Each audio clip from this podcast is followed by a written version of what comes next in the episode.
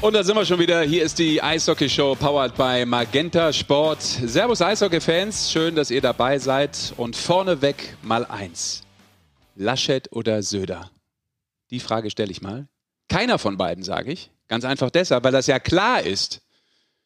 Es sind beides renommierte Politiker. Ich werde gerade komisch angeguckt. Ich mache aber trotzdem weiter. Lass mich nicht irritieren. Denn wer nicht aus NRW kommt, kapiert den Typen Laschet nicht. Wer nicht aus Bayern kommt, kapiert natürlich den Typen Söder nicht. Ergo, mit keinem gewinnt man die Wahl. Es kann also nur Rick Goldmann machen. Goldi, grüß dich. Was ist denn das für eine Einleitung? Das kann ich dir erklären. Hast eine ganze Woche Zeit gehabt, da wird ja nichts blöder sein. Genau, deshalb ja, weil es so blöd ist, dass es schon wieder gut ist. Ist auch Sagt ganz wer? einfach. Wer sagt sowas? Ich erkläre es dir kurz. Bayerischer Bub mit sportlicher NRW-Vergangenheit. Das bist du. Du verbindest also quasi beide Welten und bist auch der Klebstoff für diesen Podcast und auch heute Vodcast. Also du bist auch zu sehen. Leider. Tatsächlich. Also Ja. man muss dazu sagen, alle, die uns jetzt hören, die werden es natürlich nicht mitkriegen, aber wir werden nebenbei gefilmt und das Ganze wird auch noch als Podcast zum Sehen sein. Das nennt man dann Vodcast. Ich bin ein bisschen enttäuscht, weil ich dachte mir, Vodcast hat was mit Trinken zu tun. Ich habe die Gläser hingestellt, aber es ist nur Wasser eingeschüttet worden. Aber wer das sehen kann, die Form der Gläser könnte durchaus stimmen. Wenn ich mich an die WM äh, von uns gemeinsam auch mit Basti in Russland erinnere. Da waren die Gläser ungefähr so. St. Petersburg. Ja, genau. Wir waren einmal, das kann man kurz erzählen, wir waren einmal im Wodka-Museum. Ja. Da war übrigens Ich glaube, die hast du noch nie erzählt, die Geschichte. Da war übrigens lustigerweise, habe ich tatsächlich nie erzählt, da war lustigerweise auch Team USA an diesem Tag, falls du dich erinnern kannst. Das stimmt. Und die haben aber im Gegensatz zu uns am nächsten Tag gespielt. Und ich weiß noch, wie dieses Spiel ausgeschaut Ja. hat und wie das ausgegangen ist. Das war echt, Ja, im Gegensatz zu uns mussten die aber am nächsten Tag nicht senden, ja, das Und ist kein- richtig. Keine Berichterstattung machen und kommentieren oder moderieren. Wir haben aber hauptsächlich gegessen da drin. Das ist richtig. Und ja. ich, ich wollte Bloody Mary und dann haben wir aus dem Saucier die Tomatensoße mit, mit, mit Wodka gemischt. Ja. Da haben sie ein bisschen komisch geschaut in dem Laden. Es war komplette Ekstase, keine positive. Ja, Wir müssen natürlich kurz erwähnen, dass wir heute nur zu zweit sind. ja, Ja, denn äh, der gute Basti Schwele ist nicht dabei. richtig. Der ist Wir vermissen ihn jetzt schon. beruflich unterwegs beim Ornithologenkongress. Und, aber nächste Woche ist er wieder dabei. So sieht's aus. Und äh, dann starten wir durch. Was haben wir vor? Vielleicht hat es auch, jetzt wo ich so nachdenke, vielleicht hat es was mit Podcast zu tun, weil er zu sehen ist. Und zwei so große Schädel kommen gar nicht ins Bild rein. Da musst du Auswahl treffen. Ja, da rede ich jetzt nicht von dir. Ja, ich weiß, denn äh, Rick nennt mich immer ganz zärtlich. Ja. Erdnusskopf. Wenn ihr es genau wissen wollt. Aber das ist nur ein kleines Interner. Äh, was haben wir vor in dieser Folge? Ähm, wir reden natürlich über die Penny DL und die spannenden Minuten, muss man ja fast sagen, äh, Richtung Playoffs. Äh, wer macht das Rennen noch? Wir werden exklusiv sprechen mit dem Bundestrainer Toni Söderholm. Dann haben wir einen Gast vom Rhein dabei, ähm, Colin Ukbekele von den Haien. Und ein Gast aus der NHL, 19 Jahre, trägt die Nummer 18, Tim Stützle. Exklusiv im Gespräch mit uns hier, die Eishockey-Show powered by Magenta Sport. Wir freuen uns. Geiles Line-Up, muss man ganz ehrlich sagen. Also Fettes Programm, liebe Leute. freuen wir uns wirklich. Und, und eigentlich das geilste Programm, muss man schon sagen, macht momentan Eishockey selbst. Also wir haben ja immer ein bisschen darauf gehofft, dass die Endphase richtig, richtig spannend wird. Aber jetzt ist es eigentlich noch spannender, als ich mir vorgestellt habe. Also es gibt wirklich einige Mannschaften, wenn man mal die Nordgruppe anschaut, von Wolfsburg runter bis Köln, die noch Chancen haben, wirklich äh, oder kämpfen, um diesen vierten Platz ihn entweder zu behalten oder mit, mit guten Möglichkeiten noch reinzukommen. Und das Gleiche ist in der Gruppe Süd. Da ist es so, dass Schwenningen, Straubing, Augsburg auch noch Chancen hat. Ähm, ich finde, muss ich ganz ehrlich sagen, das richtig spannend. Und wenn man sich mal die Spiele anschaut, die diese Teams noch haben, wir haben die alle mal rausgearbeitet, dann kann durchaus sein, und ich gehe fest davon aus, dass das bis zum letzten Spieltag, der 18. April, wirklich man nicht weiß, wer wird in die Playoffs drin sein und wer wird es vielleicht gerade nicht schaffen. Hat auch vielleicht dann am Ende auch damit zu tun, wird Iserlohn das eine Spiel noch machen, gibt es da ein Genau. Spiel und so weiter. Also das wird nochmal richtig spannend. Da kann man gleich schon sagen, auf Magenta Sports gibt es da am vorletzten Spieltag und am letzten Spieltag auch die Konferenz nochmal. Sieben volle Spiele jeweils. Richtig? Also unbedingt reinschauen. Also es wird nochmal richtig spannend. Äh, letzter Spieltag und der vorletzte 100 Pro in der Verzahnungsrunde. Und dann wird vermutlich auch, und das ist ja das Spannende in dieser Saison, in dieser sehr speziellen Saison, der Punktequotient doch nochmal eine Rolle spielen und eine besondere Aufmerksamkeit bekommen. Kann ich mir vorstellen. Wir müssen natürlich äh, einwerfen, Rick, dass wir heute Stichtag, Aufnahmetag, Dienstag haben. Also Bis dahin ist natürlich auch wieder ein bisschen was gespielt, aber. Man muss es auch kurz erklären, vielleicht. Wir wollten unbedingt Team Stützle mit dabei haben ja. und durch die Spiele drüben und durch die Zeitverschiebung ist es so gewesen, dass der Tag am besten passt und deswegen sind wir jetzt ein bisschen früher dann wie sonst.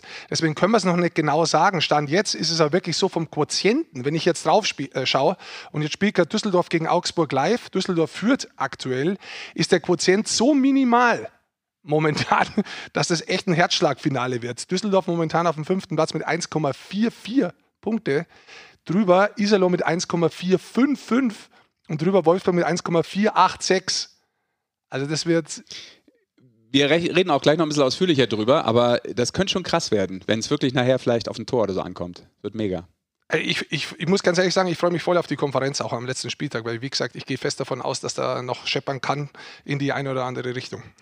So schaut's aus. Eine Geschichte würde ich, bevor wir dann mit dem Bundestrainer äh, sprechen, mhm. doch noch mal ganz kurz äh, einwerfen wollen. Habe ich in der Eishockey News gelesen. Ja, ganz fleißig heute natürlich mir das Ding direkt äh, digital geschnappt und äh, hatte das gar nicht mitbekommen. Clark Donatelli, der Coach der Krefeld Pinguine, hat äh, einen ganz coolen Satz gesagt. Und zwar angesprochen natürlich auf die mögliche Abstiegsgefahr schon in der kommenden Saison, wo das ja dann wieder möglich sein wird, sein soll. Ähm, ja, wir kennen das System. Es tangiert uns aber nicht, weil wir nicht nur in die Playoffs sondern auch, kommen, sondern auch um die Meisterschaft spielen werden. Bam! So, think big, denkt sich der Nordamerikaner oder was? Das ist immer, das ist immer ein stolzer Satz, finde ich, wenn du da gerade äh, als KV ziemlich abgestunken hast ja, und komplett im Rebuild bist. Es, ja, ich verstehe auch, was er meinte. Man muss das eingrenzen, glaube ich. Du verstehst, was er. Das ja. bin ich gespannt, weil ich verstehe es nicht. Erklär mal. Naja, zumindest hat ähm, dass Krefeld nochmal gerade rückt, insofern, als dass sie meinten, er hätte es wohl so gemeint, als dass er sagen wollte, na klar, willst du, wenn du mitspielst, in die Playoffs kommen? Das kann man, glaube ich, von allen 14 Teams behaupten, dass die das grundsätzlich ganz gerne wollen. Und wenn du in den Playoffs bist, dass du dann natürlich auch denkst, okay, jetzt spiele ich ja um die Meisterschaft mit, weil ich bin ja unter den Besten schon mal und warum soll ich nicht dann vielleicht auch den ganzen Weg gehen. Lass Von der grundsätzlichen Denke gar nicht so blöd. Es ja. klingt natürlich in der aktuellen Situation etwas strange und kommt vielleicht bei dem einen oder anderen etwas seltsam an, wenn du denkst, what? Ich glaube einfach, dass es vielleicht ein Jahr zu früh ist, diese Denke. Also grundsätzlich sprichst du jetzt über was, das wo wir sind im April 2021. Ja? Ich glaube einfach, dass die Frage ihm vielleicht auf den Senkel gegangen ist und er einfach gesagt hat, zeige ich mal ganz was anderes. Also so würde ich arbeiten. Hey, listen up, boys. We're gonna win the championship next year, I tell you. Ja, du weißt ja auch nicht, vielleicht haben sie dieses Jahr bewusst auch viel Geld gespart. Ja. ja vielleicht gehen die ja all in, keiner weiß es. Vielleicht, kommt vielleicht ist er nächstes Jahr gar nicht mehr Geldkoffer. Vielleicht ist er nächstes Jahr oh. gar nicht mehr Trainer. Du. Weil da kannst ja. du nichts sagen. Vielleicht gibt es diesen Podcast nächstes Jahr gar nicht mehr, man weiß es nicht. ja, wenn du so weitermachst, dann nimmer. Das nur nebenbei. Fand ich einen äh, lustigen Satz. Ich habe auf jeden Fall geschmunzelt. Ist doch schön. Ja. So, erster Gesprächspartner. Ich habe den Auftrag, wie immer, hier äh, die Telefontasten zu drücken und zu hacken und den Bundestrainer anzurufen. Und da fällt den, mir natürlich auch was ein. Ja. Bundestrainer. Normal hätten wir ihn jetzt in der finnischen Sauna getroffen, natürlich. Nee. Das für das Interview oder was? Egal wie finnisch du bist, ein Marathonläufer ist finnischer. Oh Mann. Verstehst du denn? Ähm, ja, da, kann, da, kannst du nicht schmunzeln, aber über einen Clark Donatelli kannst du schmunzeln, grad, nein, der irgendwas erzählt, was nächstes Jahr sein könnte, wenn es nicht so ist, was dann doch so ist, weil, gar, weil gar keiner weiß, was los ist. Ja, das muss ich gerade rücken, weil ich natürlich einfach dann, das, das muss ich sagen, so viel Props muss ich mir selber jetzt leider schon geben in diesem Podcast, weil ja. sonst tut es ja Kassau. Ähm, weil ich natürlich sofort gedacht habe, etwas sportlich breiter aufgestellt als du. Finnisch, Läufer, war ich sofort bei Pavonomi ein ganz großer finnischer Läufer, ich glaube neun Goldmedaillen, einer der größten ever bei Olympischen Spielen. Das war sofort mein Gedanke. Mhm. Deshalb äh, habe ich für deinen Witz überhaupt keinen, ich habe hab keine Sekunde drüber nachgedacht. Das war's. Ich habe sofort Transferdenken. Ja. Weg da jetzt. Ich rufe einen Toni an. Hoffentlich hast du nicht noch so einen schlechten Witz. Toni hat den gut gefunden. Herr Bundestrainer, hier ist die Eishockeyshow mit äh, Rick und Sascha. Grüß dich. Grüß dich. Ja, super, dass wir Zeit haben und äh, ein bisschen mit dir quatschen können? Ja, gerne. Toni. Jo, ich höre euch. Kennst du den Spruch, egal wie finnisch du bist, ein Marathonläufer ist Finisher? Nein, hör auf jetzt. Jetzt aber, wieder los mit euren Jokes. Aber also. du, du verstehst ihn, der Sascha hat ihn gar nicht verstanden, den Spruch. ja, ich verstehe den schon. Ja. ja. Ja, das, ist, das sind so die, diese ganz schlechten ähm, Witze von Rick Goldmann. Äh, am Niveau, Niveau würde ich sagen, so äh, unter Null. Äh, ja, okay. Das ist so früher, weißt du, ich war ja früher Tennisspieler, Toni, und da hat man immer, wenn man auf den Trainingsplatz gekommen ist, äh, ja. hat, man, hat man immer gefragt, are you finished? Und da hat man natürlich immer sofort geantwortet, no, Swedish. weißt du, so dieser, ja. Einzelsportler ja. merkst du, der lacht auch alleine. Ja, genau, genau. Ja. genau. Im Keller. Ja, Toni, super. Lass uns ein bisschen über, über Sport reden und nicht nur über schlechte Witze. Ja. Ähm, erstmal grundsätzlich, wie geht's dir in der aktuellen Phase mit Planung? Ähm, wie busy bist du? Wie viel hast du zu tun? Die WM ist noch weit weg, aber dann doch nicht mehr so weit weg. Na gut, äh, danke. Äh, es geht, äh, mir geht's gut. Ähm, es gibt äh, sehr viel zu tun, ähm, sehr viele ähm, ja so taktische Videos zu vorbereiten. Ähm, äh, versucht man auch ein bisschen in Richtung WM jetzt äh, Präsentationen zu vorbereiten, vielleicht auch irgendwelche Themen, die auskommen könnte. Ähm, und äh, ja, natürlich äh, jeden Abend äh, schaut man dann die Spiele an und äh, formt so äh, den Kader langsam auch für Phase 1 jetzt. Ähm, und Phase 2 dann vielleicht, wie das ausschauen könnte. Man, man, man bildet sich schon mehrere Szenarien jetzt, äh, jetzt aus. Und dann äh, äh, übers Wochenende wird dann die, die Trainingseinheiten äh, dann geplant und, äh, und dann äh, sind wir hoffentlich am, am, am Mittwoch äh, ready to go. Aber ich gehe davon aus, dass wir, dass wir auch bereit sind für, für alles, was kommt. Toni, hol uns mal vielleicht äh, gemeinsam mit für die, für die Zuhörer auch ganz vorne ab. Was ist denn dein Stand der Dinge aktuell? Also wie gehst du davon aus, dass die WM stattfindet vor Ort? Was wisst ihr momentan? Ich, äh, die Infos, die ich habe, äh, Stand heute, ist, dass die WM wird in einer Bubble gespielt. Ähm, vom Zuschaueranzahl oder irgend sowas, äh, da, da, weiß ich gar nichts. Ähm, ich weiß nur, dass wir äh, in einem Hotel gebucht sind und, äh, und wir werden dort äh, wahrscheinlich die meiste Zeit verbringen. Ähm, und äh, die, die Quarantäne äh, Maßnahmen oder wie man die nennen will, äh, sind so, dass wenn wir am, jetzt ist es geplant, dass wir am 15. nach Riga fliegen und dann sind wir zwei Tage isoliert ähm, und dann können wir äh, trainieren und dann äh, sozusagen am, am Tag fünf oder sechs dürfen wir dann äh, äh, raus und gegen an, andere Mannschaften auch spielen.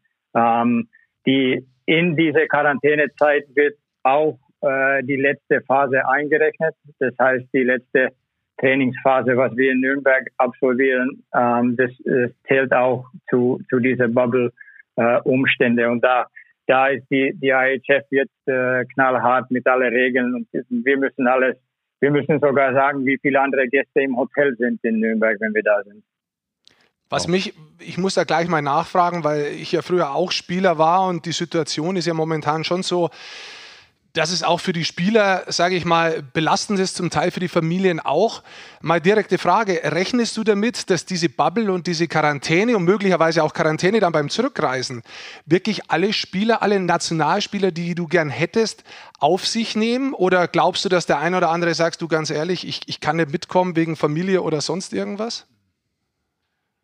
Äh, ja, wenn es so wäre, habe ich volles Verständnis dafür. Ich, ich will gern, ich will äh, absolut, dass wir die, die bestmögliche Kader auf die Beine stellen. Ähm, ich habe die Spielern äh, ganz offen das schon gesagt, dass wir müssen davon ausgehen, jeder Spieler muss davon ausgehen, dass, dass wir sind in einer Bubble. Das wird keine normale WM-Turnier. Ähm, und das ist auch klar für die, also für einen Spieler ist ein WM-Turnier immer etwas Besonderes. Nicht, nicht nur von das, was in der Mannschaft passiert oder oder in die Spiele passiert, sondern auch diese Zeit zwischen die Spiele, wo du äh, raus in, der, in eine neue Stadt kannst, du gehst gemeinsam essen mit, mit Jungs, die du vielleicht nicht so triffst äh, während der normalen Saison. Also das wird schon anders sein. Und äh, wir haben versucht, die Spieler das auch so, so zu kommunizieren. Äh, wir versuchen alles so zu planen, dass wir ähm, äh, dass wir auch äh, ja Aktivitäten für die Spieler äh, im, im Hotel haben, und, äh, und dementsprechend auch, dass die Spieler einfach frisch bleiben im Kopf. Und ähm, ja, ich, ich aber ich, ich von den Gesprächen, von, was ich mit den Spielern geführt habe, habe ich immer noch das Gefühl oder habe ich das Gefühl, dass, dass diese Situation sogar für uns eine Stärke wird. Weil? Ja, weil die Spieler wissen, um was es geht. Und ich glaube, dass unsere Spieler, die sind jetzt gewöhnt mit, mit den Regeln, wie die sind. Die, die, die haben schon fast in einer Bubble gelebt die ganze Jahr äh, in die Vereine. Und in anderen Nationen war das, war das Vorgehen in Schweden zum Beispiel ein bisschen anders. In Russland hast du mit Fans jetzt schon gespielt. Äh, da war einfach gesellschaftlich ein anderes, Corona war ein anderes Thema. Und, und unsere Jungs sind mittlerweile mit das gewöhnt. Und jetzt geht es um, äh, um Erfolg bei einem WM-Turnier. Und da, da glaube ich, dass die Spieler zu 100 Prozent bereit sind, sich dann wirklich zu opfern, auch vom, in Bubble-Umständen. Das heißt, ich, es gibt ja zwei Besonderheiten, muss man sagen, bei dieser Weltmeisterschaft. Die Bubble, das hast du angesprochen, das ist eine spezielle Situation. Dann gibt es keinen Abstieg. Ähm, du würdest vielleicht dann damit auch sagen, dass es für kleine Nationen, für Außenseiter bei dieser WM dadurch vielleicht einen Vorteil geben könnte. Ja, zum ersten mag ich nicht überhaupt nicht, dass man über kleine Nationen redet. Und ich mag auch nicht, dass man über große Nationen redet. Äh, man redet über Gegner. Ähm, und ich glaube schon, dass, dass die Überraschungsmöglichkeiten da sind. Man sieht, jedes Jahr ist da fast eine Überraschungsnation dabei oder zwei. Oder eine startet sehr stark in das Turnier.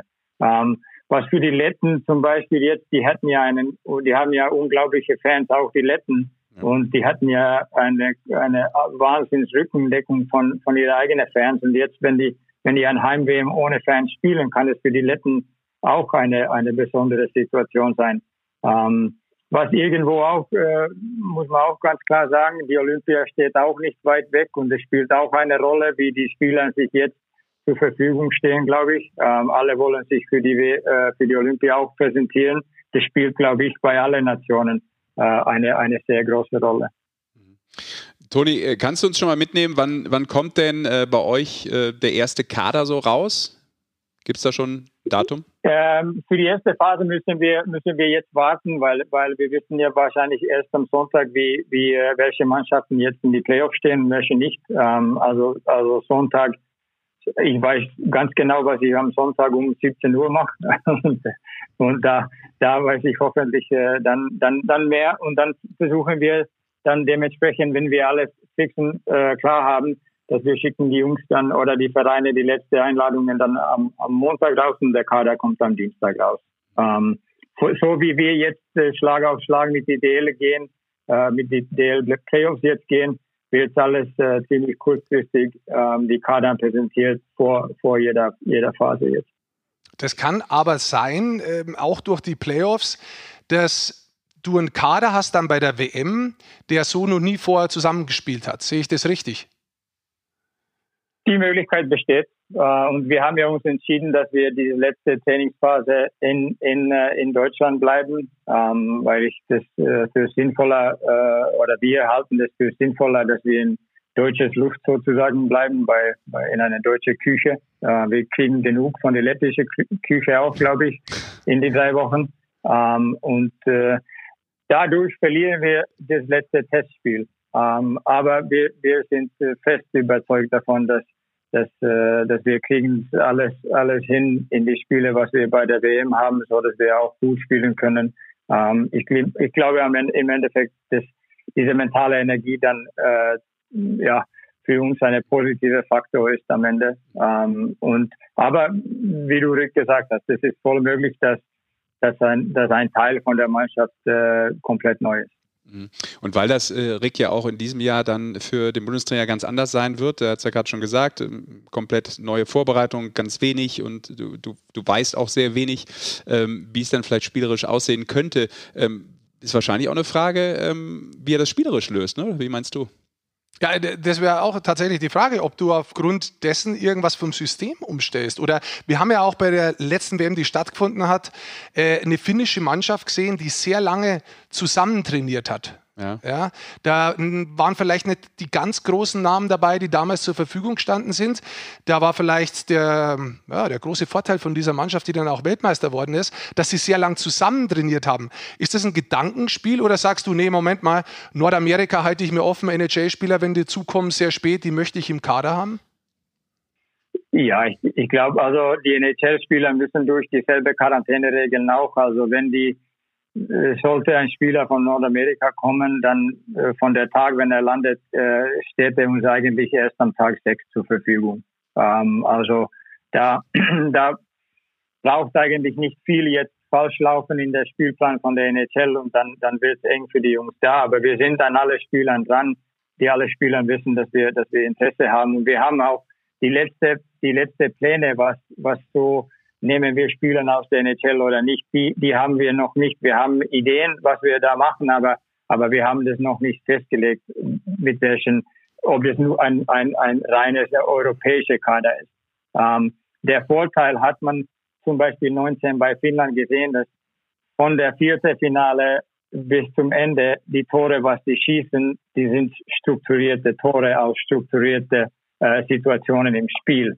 Und es ist einfach so, dass, ähm, dass ist, da ist schon ein Vorteil, wenn du ein längere Zeit zusammen trainiert hast. Ähm, vor allem, wenn die Spiele dann am Ende eng sind.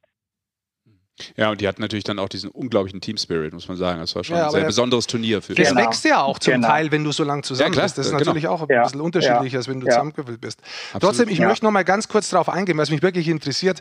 Am 12. Mai wäre eigentlich die NHL-Saison aus. Das wäre eigentlich genügend Zeit, zum Beispiel für Tim Stützle, der momentan mit Ottawa ziemlich weit hinten steht, dass er rüberkommt und dazukommt. Genauso Mo Seider. Ähm, du kennst ihn gut, äh, hat auch schon WM für dich gespielt. Der ist in Schweden, der würde eigentlich zur Verfügung stehen. Sind es zwei Namen, wo du sagst, Stand heute gehe ich davon aus, die werden im WM-Kader sein, wenn alles passt und sie gesund sind?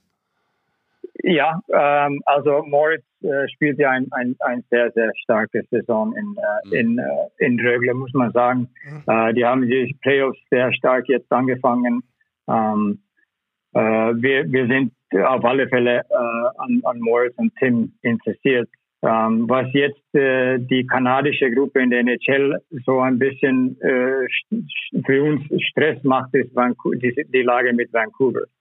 Und Vancouver ist jetzt, der Spielplan ist jetzt komplett neu äh, gemacht. Das heißt, Vancouver spielt erst am 16.15. das letzte Spiel und ich glaube sogar, dass es gegen Ottawa ist.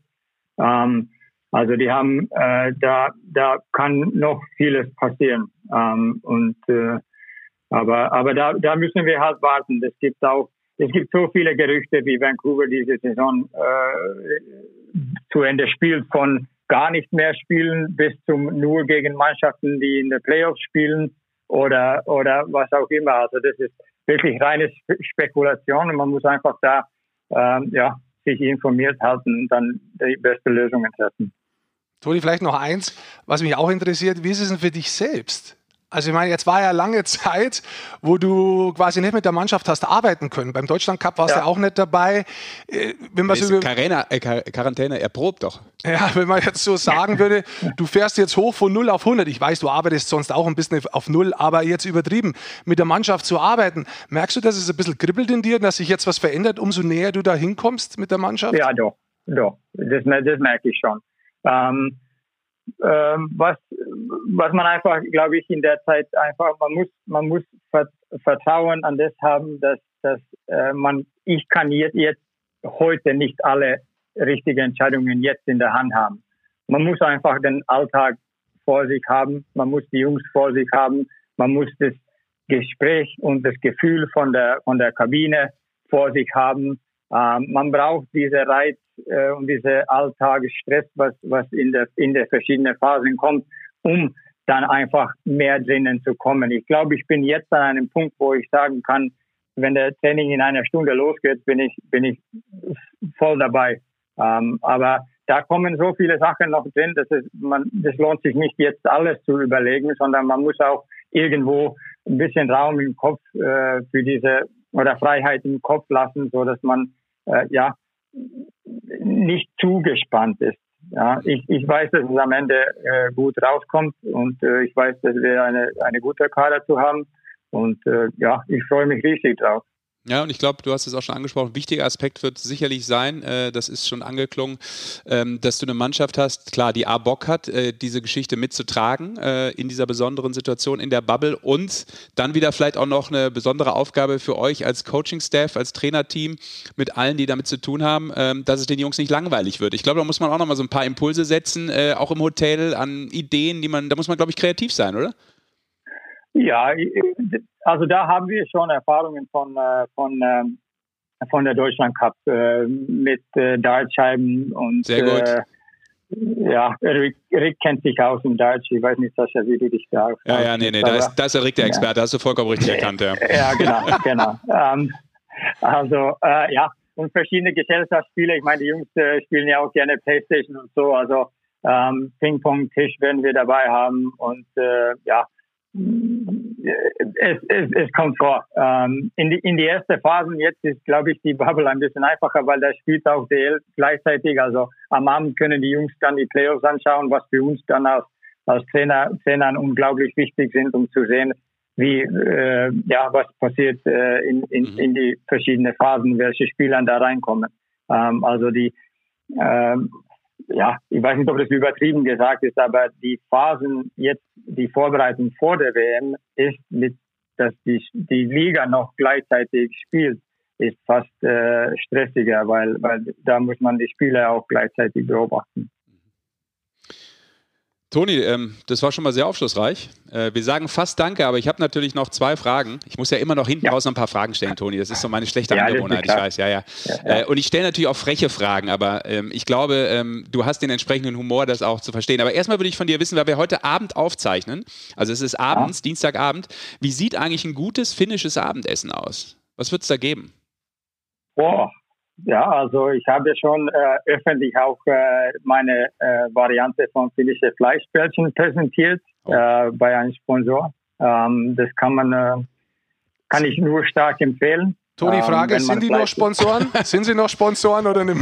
Ich hoffe. Ich habe, also die Rückmeldung ist bis jetzt null, also kann ich nicht sagen. Nachdem sie eine Woche krank waren, haben sie sich gemeldet und haben gesagt, es war super, ne? Genau, genau. Genau.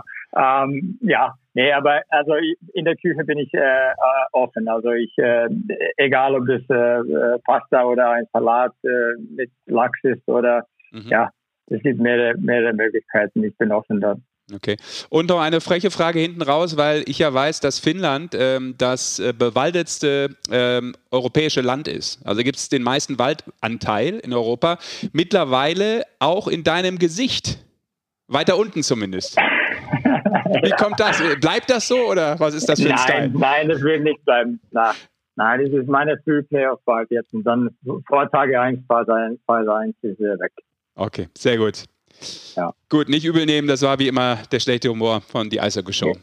Toni. Nee, der ist der schlechte Humor von dir. Ja, ja, ist ja gut. Zieh okay. mich da nicht mit rein. Ich zieh dich da nicht mit rein. Du, du stärkst mal wieder nicht den Rücken. Vielen Dank, Goldi. Vielen Dank. Genau. Dann sagen wir Danke für das Interview. Beste Grüße okay, und äh, alles Gute in der Vorbereitung, dass ja, das so Erfolg. klappt, äh, wie ihr euch das vorstellt.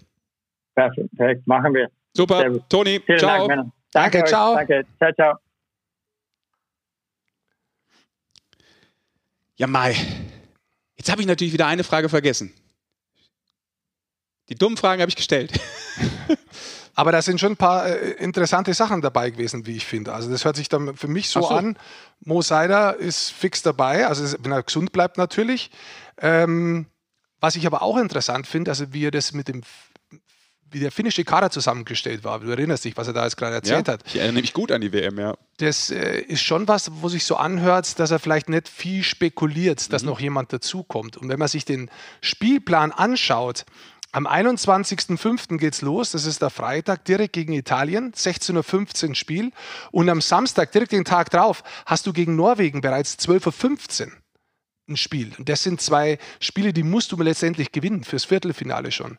Und ich glaube, das ist auch so ein bisschen, was er im Hinterkopf hat. Er braucht da zu diesem Zeitpunkt einen eingespielten, Mannschaft, ja. Ja, funktionierende Mannschaft, einen eingespielten Kader, ja. wo er sich hundertprozentig darauf verlassen kann und wo auch eine gewisse Ruhe drin ist, wo nicht noch, ah, da sitzen noch drei in Quarantäne oder da kommt noch einer oder kommt der noch und kommt sonst was dazu. Also ich glaube schon, dass so wie sich das anhört, dass er ähm, ja, relativ wenig spekuliert, ja. auf was da passieren könnte noch. Fand ich auch und ich fand es auch interessant. Ich habe gar nicht drüber nachgedacht, muss ich ehrlich sagen, dass natürlich die, die von drüben kommen könnten, auch erstmal in die Quarantäne dann müssten. Und dann äh, ist natürlich ja. die Frage, ob es sich überhaupt noch lohnt, je nach Datum, wann du überhaupt eine Möglichkeit hast, einen Spieler zu bekommen. Ne? So, sonst war das ja immer so, der landete, ja, und äh, am übernächsten Tag hat er spätestens gespielt, ne? War noch ein bisschen jetlagged oder. Oder am gleichen Tag zum ja, Beispiel, ja. ja. Kommt immer darauf an, aber es war aber möglich, ganz entspannt. Ne? Was da natürlich total interessant ist, wie wird Team Kanada ausschauen, wie, wie wird Team USA ausschauen? Werden die möglicherweise mit einer ganz anderen Mannschaft hier antreten? Wie werden sie das machen? Also das ist natürlich ein Fragezeichen, ja. das, wenn das wirklich auch ein bisschen extended ist, das wird spannend sein, insgesamt das bei der WM zu beobachten. Ja, viel Arbeit, glaube ich, für die IIHF. ich glaube eher für die Verbände, also für die Nationen, für die IHF. Mal, die können es ja wenig ja, beeinflussen. Ja, muss ja koordinieren trotzdem. Das ist richtig. Du hast ja letztlich den Hut auf. Ja. Ja. ja. Ich hätte jetzt gedacht, dass du sagst, habe ich ja hier auch. Nö. Den Hut auf. Ich weiß bloß nicht, ob die IHF bei sowas wirklich den Hut auf hat. Das ist halt, die, die sind Ausrichter des Turniers, Mitausrichter mit den anderen, aber ähm, wer bin letztendlich bei so einer WM, ob die, ob die USA da einen kompletten College-Kader hinschicken oder ob die ähm, schauen, wer am 12. losfliegen kann, ja. wer, ob, ob, die überhaupt rausfliegen können, wie die wieder zurückkommen, das sind ja lauter Fragen, die können wir ja gar nicht beurteilen. Nee, wie schnell so ein Test auf einmal doch dann da ist, das kann ja bei einer Nation auf einmal doch ein bisschen schneller gehen. Man weiß es nicht. Man weiß es nicht, ja. Es wird noch ein bisschen Eishockey gespielt, während wir jetzt hier quatschen. Und nochmal der Hinweis, Freitag und Sonntag, zieht euch die Konferenz rein. Äh, da es schön zur Sache. Zweimal sieben Spiele. Am Sonntag, den 18. April, endet dann äh, die Hauptrunde und ich finde das so krass. Ich habe mir das nochmal ganz kurz ins Gedächtnis gerufen, Goldi. Das letzte Playoff-Spiel war ja logischerweise das Finale ähm, von der vorherigen Saison. Richtig. Äh, das war am 26. April 2019. Ja. Das klingt wie sechs Monate zurück. Das ja. ist Wahnsinn. Ich war auch noch da. Ich glaube, wir waren zusammen ja, da. Äh, Wahnsinn. Ich kann mich fast gar nicht mehr daran erinnern. Da merkt man, wie lang das jetzt her ist. Ey, um, umso mehr, ich glaube, jeder Fan ist ausgetrocknet. Ja, und jetzt hast du dieses Jahr auch ein ganz, andere, ein ganz anderes Format, das dann wartet drauf, nämlich Best of Three. Also äh, das ist natürlich ganz was anderes. Was verändert das? Für dich? Naja, du musst mal äh, insgesamt auf die Tabelle schauen und die letzten Spieltage anschauen. Ja. Und ich glaube, dass man da schon ein bisschen was gesehen hat. Diese Mannschaften, die mehr oder weniger festgefahren sind auf ihrem Platz, früh bei, bei Berlin, dann jetzt äh, vor allem auch bei Mannheim zum Beispiel in den letzten vier Spielen zwei Niederlagen, dann äh, einmal in Verlängerung einmal in Shootouts. Äh, Ingolstadt, da wechseln sich die Siege, die Niederlagen ein bisschen ab. Also bei den Mannschaften, wo sich momentan in der Tabelle nicht mehr so viel tun kann oder die davon ausgegangen sind, dass sich nicht mehr so viel tut, da fehlt irgendwo auch der Druck momentan, glaube ich. Also die, die, die dümpeln so ein bisschen vor sich hin, haben schon im Kopf eigentlich die Playoffs drin, was auch verständlich ist und es fehlt vielleicht der letzte Push, der dann aber wieder kommen muss. Weil Genau andersrum ist es zum Beispiel jetzt momentan bei München. Ich wollte gerade sagen, die dümpeln nicht, das wollte ich gerade sagen. Ja, aber München, München, hat am Anfang auch durchaus Probleme gehabt. Die haben jetzt neun Siege in Serie. Da ist die Frage, kommt diese Siegesserie vielleicht einen Ticken zu früh? Weil neun Siege, die würdest du gar nicht brauchen, da würdest du dieses Jahr Meister werden. Aber ich finde gerade in der Saison, jetzt haben sie, nachdem sie Probleme hatten oft, ähm, haben sie nochmal so richtig Pace aufgenommen. Ja, ich dachte eben. genau zur richtigen Zeit. Ist für dich zu früh? Nee, das ist die Frage. Das ist die Frage. Werden die das jetzt auch in die Playoffs so durchziehen? Haben die jetzt genau zur richtigen Zeit die Fahrt aufgenommen? Ja, das kann eben sein. Durch das, dass die Playoffs so kurz sind, wenn man, wenn man sich das jetzt mal anschaut, was brauchst du, um eine Serie zu gewinnen? Best of three. Du brauchst zwei Siege. Eigentlich Richtig, kann sein. Ja, Mathematiker, zwei ein, Siege. Eigentlich kann sein von der Mannschaft her, bei Best of Seven, da musst du irgendwo ausgeglichen sein. Trotzdem lebst du in der Serie oft von Spielern, die heiß laufen. Ja? Okay. Wir erinnern uns mal zurück, wie München Meister wurde und die formell vierte Formation, damals unter anderem mit Matsumoto, der dann auch äh, ähm, bester Playoffs Spieler, MVP, mhm. genau, Playoffs MVP worden ist, der war eigentlich die vierte Formation. Der ist aber mit seiner Reihe richtig heiß gelaufen und der war mit der Garant, dass sie letztendlich die Meisterschaft gewonnen haben. Mhm. So, früher hat so einer mal, ein Spieler, eine ganze Serie tragen, dann hatte ich der vom Viertelfinale ins Halbfinale tragen. Ja, das ist ja jetzt schon diese Siege, diese Spiele, das ist ja jetzt schon ein bisschen schon im Finale. Das heißt, was ich damit sagen möchte, du brauchst eigentlich bloß einen oder zwei Stürmer, auch von der Außenseitermannschaft, die brutal im Scoren sind, die wahnsinnig gut drauf sind, oder ein Torhüter, der absolut heiß läuft für, lass es fünf, sechs Spiele sein. Mhm. Vielleicht braucht er gar nicht mehr. Und auf einmal stehst du im Finale und es gibt momentan so eine Spiele und ich habe mir das extra angeschaut. Nur in den letzten sechs oder fünf Spielen bei München zum Beispiel, Elis, die letzten sechs Spiele, acht Tore, acht Assists. lass das den mal oder ein Spieler in den Playoffs machen, der schießt sich fast allein ins Finale. Und es gibt es von fast allen Mannschaften, wenn man sich das anschaut. Palmo, Ingolstadt momentan, letzten fünf Spiele, fünf Tore, fünf Assists. Und als, um mal nicht bei den Top zu bleiben, Nürnberg, Schmölz, die letzten sechs Spiele, fünf Tore, fünf Assists. Wenn du dann so einen Spieler hast, der vielleicht jetzt gar nicht so auf dem Zettel steht oder der nicht so gute Saison hatte insgesamt oder der von einem Außenseiter kommt und dann gesellt sich noch ein zweiter Spieler dazu auf einmal ist der Torhüter geil, ja, dann kann wirklich was passieren. Und das ist das, was dieses Jahr so spannend ist. Das ist, das ist ja, weil es unberechenbar ist, weil es wirklich unberechenbar ist und dieser, dieses, wenn der Favorit reingeht, der Favorit in den Playoffs hat dieses Jahr mehr Angst als sonst. Weil sonst hat er gewusst gehabt, naja, wenn wir 2-0 hinten sind, mhm. wir sind so gut, das Ding drehen wir. Also wenn du 2-0 hinten bist, bist du schon raus. Dann kannst du die Badeschlappen holen. ist schon vorbei. Ja. Das ist das Besondere Wenn du gutes dazu. Wetter hast oder reisen darfst, ja. die Badeschlappen kannst du ja auch daheim auf die Couch setzen. Aber verstehst du hast aber Style, meine Güte. Ja, ich verstehe, was ich du sagst. Style, Absolut interessant, äh, weil, weil das wird ja auch immer mal so gesagt oder man hört es raus, auch so aus den Interviews. Außenseiter, große Geschichte. Könnte ein großer Faktor werden kann in dieser Saison. Andersrum kann es auch natürlich sein, jetzt schauen wir uns mal Bremerhaven an. Ich, ich, ich bleibe gerade ein bisschen bei dem Thema. Ich weiß, ich, wir hängen jetzt eigentlich, wir wollen Leute anrufen, aber das ist mir jetzt wurscht. Ich habe jetzt schon zum fünften Mal die Nummer auf meinem Telefon ja. aufgerufen, die dann immer wieder weggeht, weil das, weil das Bildschirm äh, sich wieder. Der schont, der schont sich für dich. Ja, der schont ja. sich. Also äh, nochmal anders. Ähm, Bremerhaven die letzten drei Spiele verloren, weil Urbas zum Beispiel wieder mal nicht dabei ist. Die hatten so eine Phase ohne Urbas. Ja. Auch da haben sie verloren.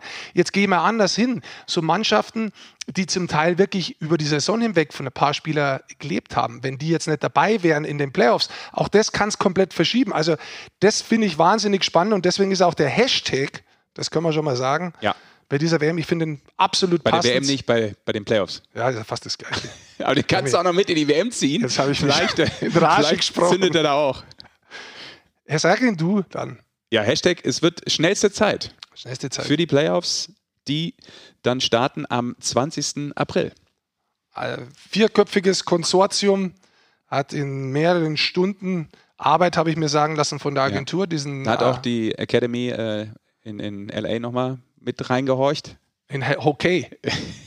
Die Academy in Hockey hat es mit abgestimmt und der, der, der das ausgesucht hat oder vorgeschlagen hat, habe ich gehört, gehabt, der gewinnt ein Trikot. Das ist richtig. Also Hashtag für die Playoffs, wir können schon Bescheid, macht euch jetzt schon bereit, speichert es ein.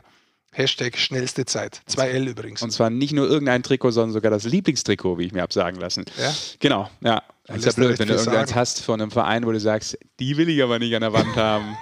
Das war hässlich. Ja. ja.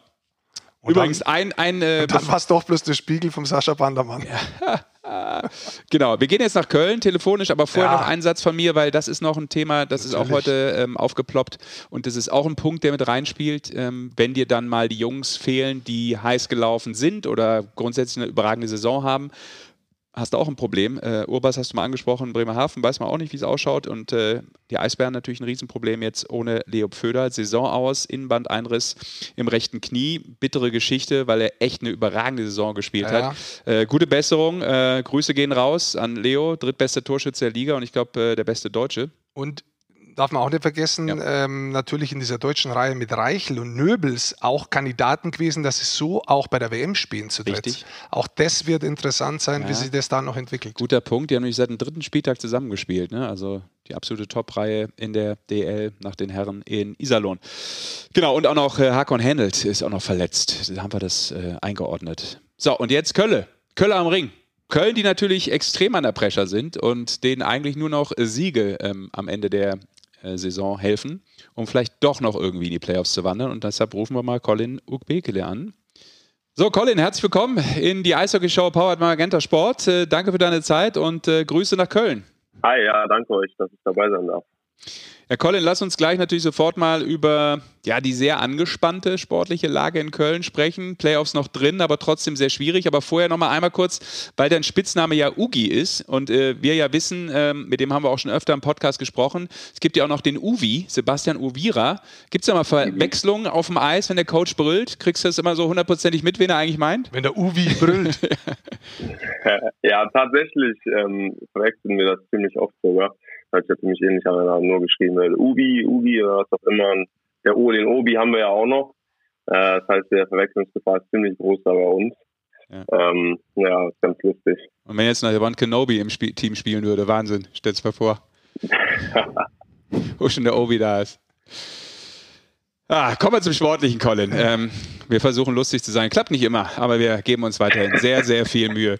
Ähm, mal vorneweg, wie sehr ärgert ihr euch, dass ihr überhaupt in dieser schwierigen Lage seid, aktuell in der Saison? Ja, natürlich äh, ja, ärgern wir uns da sehr. Und das hätte ja keiner von uns, glaube ich, gedacht. Ähm, es war auf jeden Fall äh, ja nicht das Ziel am Anfang der Saison, dass wir jetzt in der Situation hier sind, aber ähm, trotzdem glauben wir alle noch dran, dass wir das ähm, schaffen können und werden. Und ähm, ja, wir haben jetzt auch in letzter Zeit sehr gut gespielt, von daher sind wir alle sehr motiviert und äh, ja, wissen auch wirklich, dass wir da was drauf haben und äh, dass wir in die Playoffs gehören und das müssen wir jetzt äh, in den letzten Spielen noch einfach umsetzen. Du, du, hast gerade was angesprochen. Ich habe ein paar Spiele von euch auch gesehen in letzter Zeit. Ihr, ihr spielt wirklich eigentlich gut. Was mir aber trotzdem auffällt, ist, dass oft und das ist so ein bisschen ein Ding, was ich finde, dass ich sehe übers Jahr hinweg, dass ihr meistens nicht über 60 Minuten wirklich konstant spielt, sondern dass ihr 40 Minuten habt, wo ihr richtig gut seid. Machen wir 30 Minuten und trotzdem holt ihr vielleicht noch einen Punkt, aber dann ist es oft mhm. nicht mehr. Mhm. Kannst du dir irgendwie genau. einen Reim draus machen, warum das, das so ist? Ja, also ich wollte das tatsächlich auch ansprechen. Ähm, ja, bei uns ist halt die Konstanz, dass wir halt in 60 Minuten durch wirklich äh, das spielen, was wir spielen können. Ähm, woran das liegt, kann ich jetzt so genau nicht sagen. Ähm, wir sagen das auch immer vor dem Spiel, ey Jungs, wir müssen jetzt konstant 60 Minuten durchspielen und äh, nicht wie sonst 40 Minuten oder auch keine 50, sondern wirklich 60 Minuten. Und äh, ja, komischerweise hat es jetzt, äh, war es jetzt öfters so, dass äh, wir das nicht geschafft haben, äh, aber in den Spielen, wo wir das dann wirklich geschafft haben, äh, ja, sind wir auch meistens als äh, Sieger ja, auf, äh, vom Eis gegangen und ähm, ja, da sieht man, dass wenn wir konstant spielen und das schaffen, wirklich durchzuziehen, ähm, dass wir dann wirklich eine sehr gute Eishockeymannschaft sind. Wir haben das Spiel auch zuletzt noch gesehen äh, in Ingolstadt und da war es ja eigentlich auch nur so eine ja, Special Teams Problematik, muss man sagen. Letztlich war das der Grund, mhm. warum er eigentlich dieses Ding dann nicht mit äh, zwei Punkten nach Hause gebracht hat. Und vielleicht das erste Drittel, ja, ich genau. jetzt sagen, dass immer wieder genau. bei diesen bei den 60 Minuten, Minuten. Absolut. Ja, ja, bin ich bei dir, genau. genau. genau. Das war auch Thema äh, natürlich nach dem ersten Drittel, aber ähm, das ist dann sehr auffällig gewesen und war dann auch in den Interviews äh, zu hören nach dem Spiel. Ähm, unglaublich schwer eigentlich, ähm, sich von so einer, ich sag mal, mentalen Geschichte zu lösen, oder? Das ist doch in erster Linie auch, oder viel ist es dann irgendwann auch im Kopf, oder weil trainieren ja, tut ihr das Fall. ja.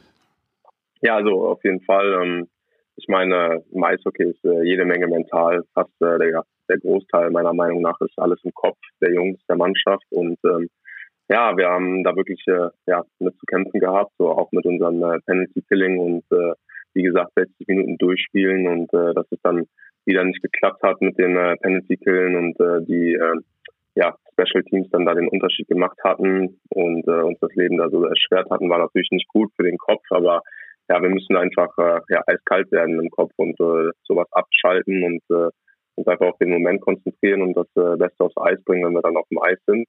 Und ähm, ja, ich hoffe, dass wir das jetzt äh, hinkriegen und äh, wenn wir das machen, glaube ich auch noch dran, dass wir dann auch noch in die Playoffs kommen können. Ihr habt in den letzten vier Spielen immer gepunktet, allerdings nur zweimal ein Dreier. Äh, mhm. Jetzt habt ihr morgen am Mittwoch äh, Straubing zu Hause und dann geht es nochmal äh, auswärts in Nürnberg, in Schwenningen. Würdest du sagen, auch mit dem Blick auf die Tabelle, ihr seid momentan auf dem sechsten Platz, mehr oder weniger müsst ihr alle drei Spiele gewinnen, wenn ihr reelle Chance haben möchtet. Ich ja. glaube hundertprozentig daran, dass dann noch was möglich ist oder sagst du, boah, es ist schon echt schwer jetzt? Ja, also dass es nicht einfach wird, ist ja klar und äh, dass die Spiele der anderen Teams äh, da auch eine Rolle spielen, ist ja auch klar, aber ähm, ja, ich glaube bis zum Ende dran. Äh, das Letzte, was ich tue, ist aufgeben, egal in welcher Situation ich bin. Ähm, solange da noch eine kleinste Möglichkeit ist, glaube ich noch dran. Und ähm, ja, deswegen ja zur Antwort auf die Frage, ich glaube auf jeden Fall dran und ich glaube, wenn wir alle fest dran glauben, dass wir es schaffen können, dann äh, ist die Wahrscheinlichkeit, das zu schaffen, natürlich auch um einiges höher, als wenn wir da äh, ein paar haben, die äh, nicht dran glauben. Ist ja klar und äh, ja, Deswegen ähm, ackern wir jetzt einfach weiter und kämpfen bis zum bitteren Ende. Ist es doppelt äh, schwierig, das so einzuordnen, zu verpacken, weil man eben weiß, wir haben eben auch schon drüber diskutiert, äh, Rick und ich, es ist so viel möglich in dieser unglaublich kurzen Playoff-Zeit. Wir nennen das ja die schnellste Zeit jetzt. Hashtag schnellste Zeit, kannst du dir schon mal merken, wenn du was twittern willst. Mhm. Ähm, weil man weiß, es geht eigentlich alles, vielleicht auch nichts, ist das umso schwerer, eigentlich ähm, auch damit leben zu müssen. Es könnte passieren, dass ihr gar nicht dabei seid, weil eine Chance, deutscher ja, also, Meister zu werden, auf diesem schnellen Weg gibt es selten.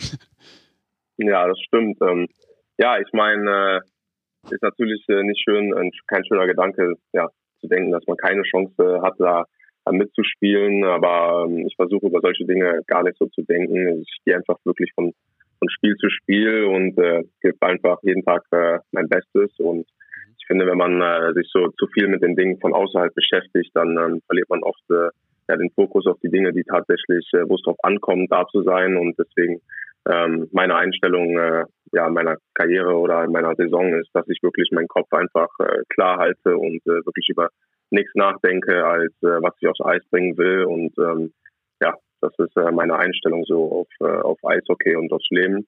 Und ähm, ja, ich hoffe, dass das dann auch äh, klappt.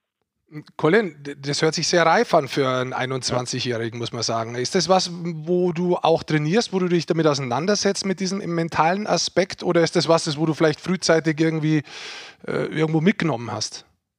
Ja, ähm, ich befasse mich sehr viel mit äh, ja, mentale Stärke und äh, ja, was in der Psyche alles so ähm, passiert und ähm, ja, so Einstellungssachen und ähm, ja, ich habe da auch einen Opa, der halt äh, Psychologe ist, mit dem ich viel spreche und ähm, ich spreche viel mit meinem Dad, der auch äh, sehr, sehr, ein sehr, sehr weis, weiser Mann ist und ähm, das hilft mir ja immens viel weiter, dass ich wirklich, äh, weil ich finde, in, im Eishockey ist ähm, oder allgemein in Sportarten ist äh, der mentale Aspekt oft das, was äh, einen Topspieler mit einem normalen Spieler bis zu einem schlechteren Spieler, ähm, ja, wie sagt man, ähm, ähm, auseinanderhält. Also ich finde, jemand mit viel Skill kann sehr erfolgreich sein und auch nicht erfolgreich sein wegen seinem mentalen Aspekt, weil er im Kopf, im Kopf nicht bereit ist oder äh, einfach nicht da ist. Und äh, das äh, wusste ich schon lange und ähm, ich habe jetzt, äh, ja, seitdem ich klein schon bin, äh, sehr viel dran gearbeitet und äh,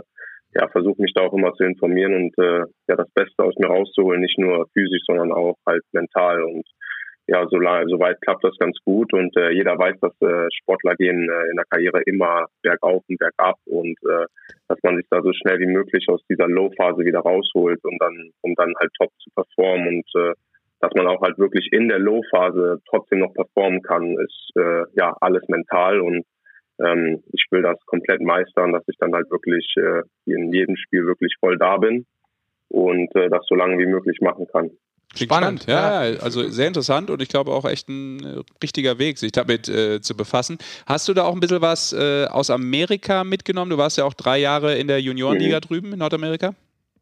Ja, ich habe auf jeden Fall äh, jede Menge da gelernt. Ich hatte tatsächlich auch einen sehr, sehr guten Coach, der mich da in die Hand genommen hat. Ich war ja 16, als ich rübergegangen bin und äh, ja, hatte auch sehr viele Weisheiten und ähm, hat mir da sehr viel mit auf den Weg gegeben, weil äh, das Business war auch äh, ziemlich hart da drüben und äh, Leute sind gekommen und gegangen und äh, man hat Trades gehabt, äh, man hat seine besten Freunde verloren, weil die halt dann getradet wurden aus dem Nix. Und, man, äh, man muss vielleicht mal ganz kurz sagen, das ist in Juniorenliga. Mhm. Also, man, wenn man selber drüben war, kann man jetzt ein bisschen drüber lachen.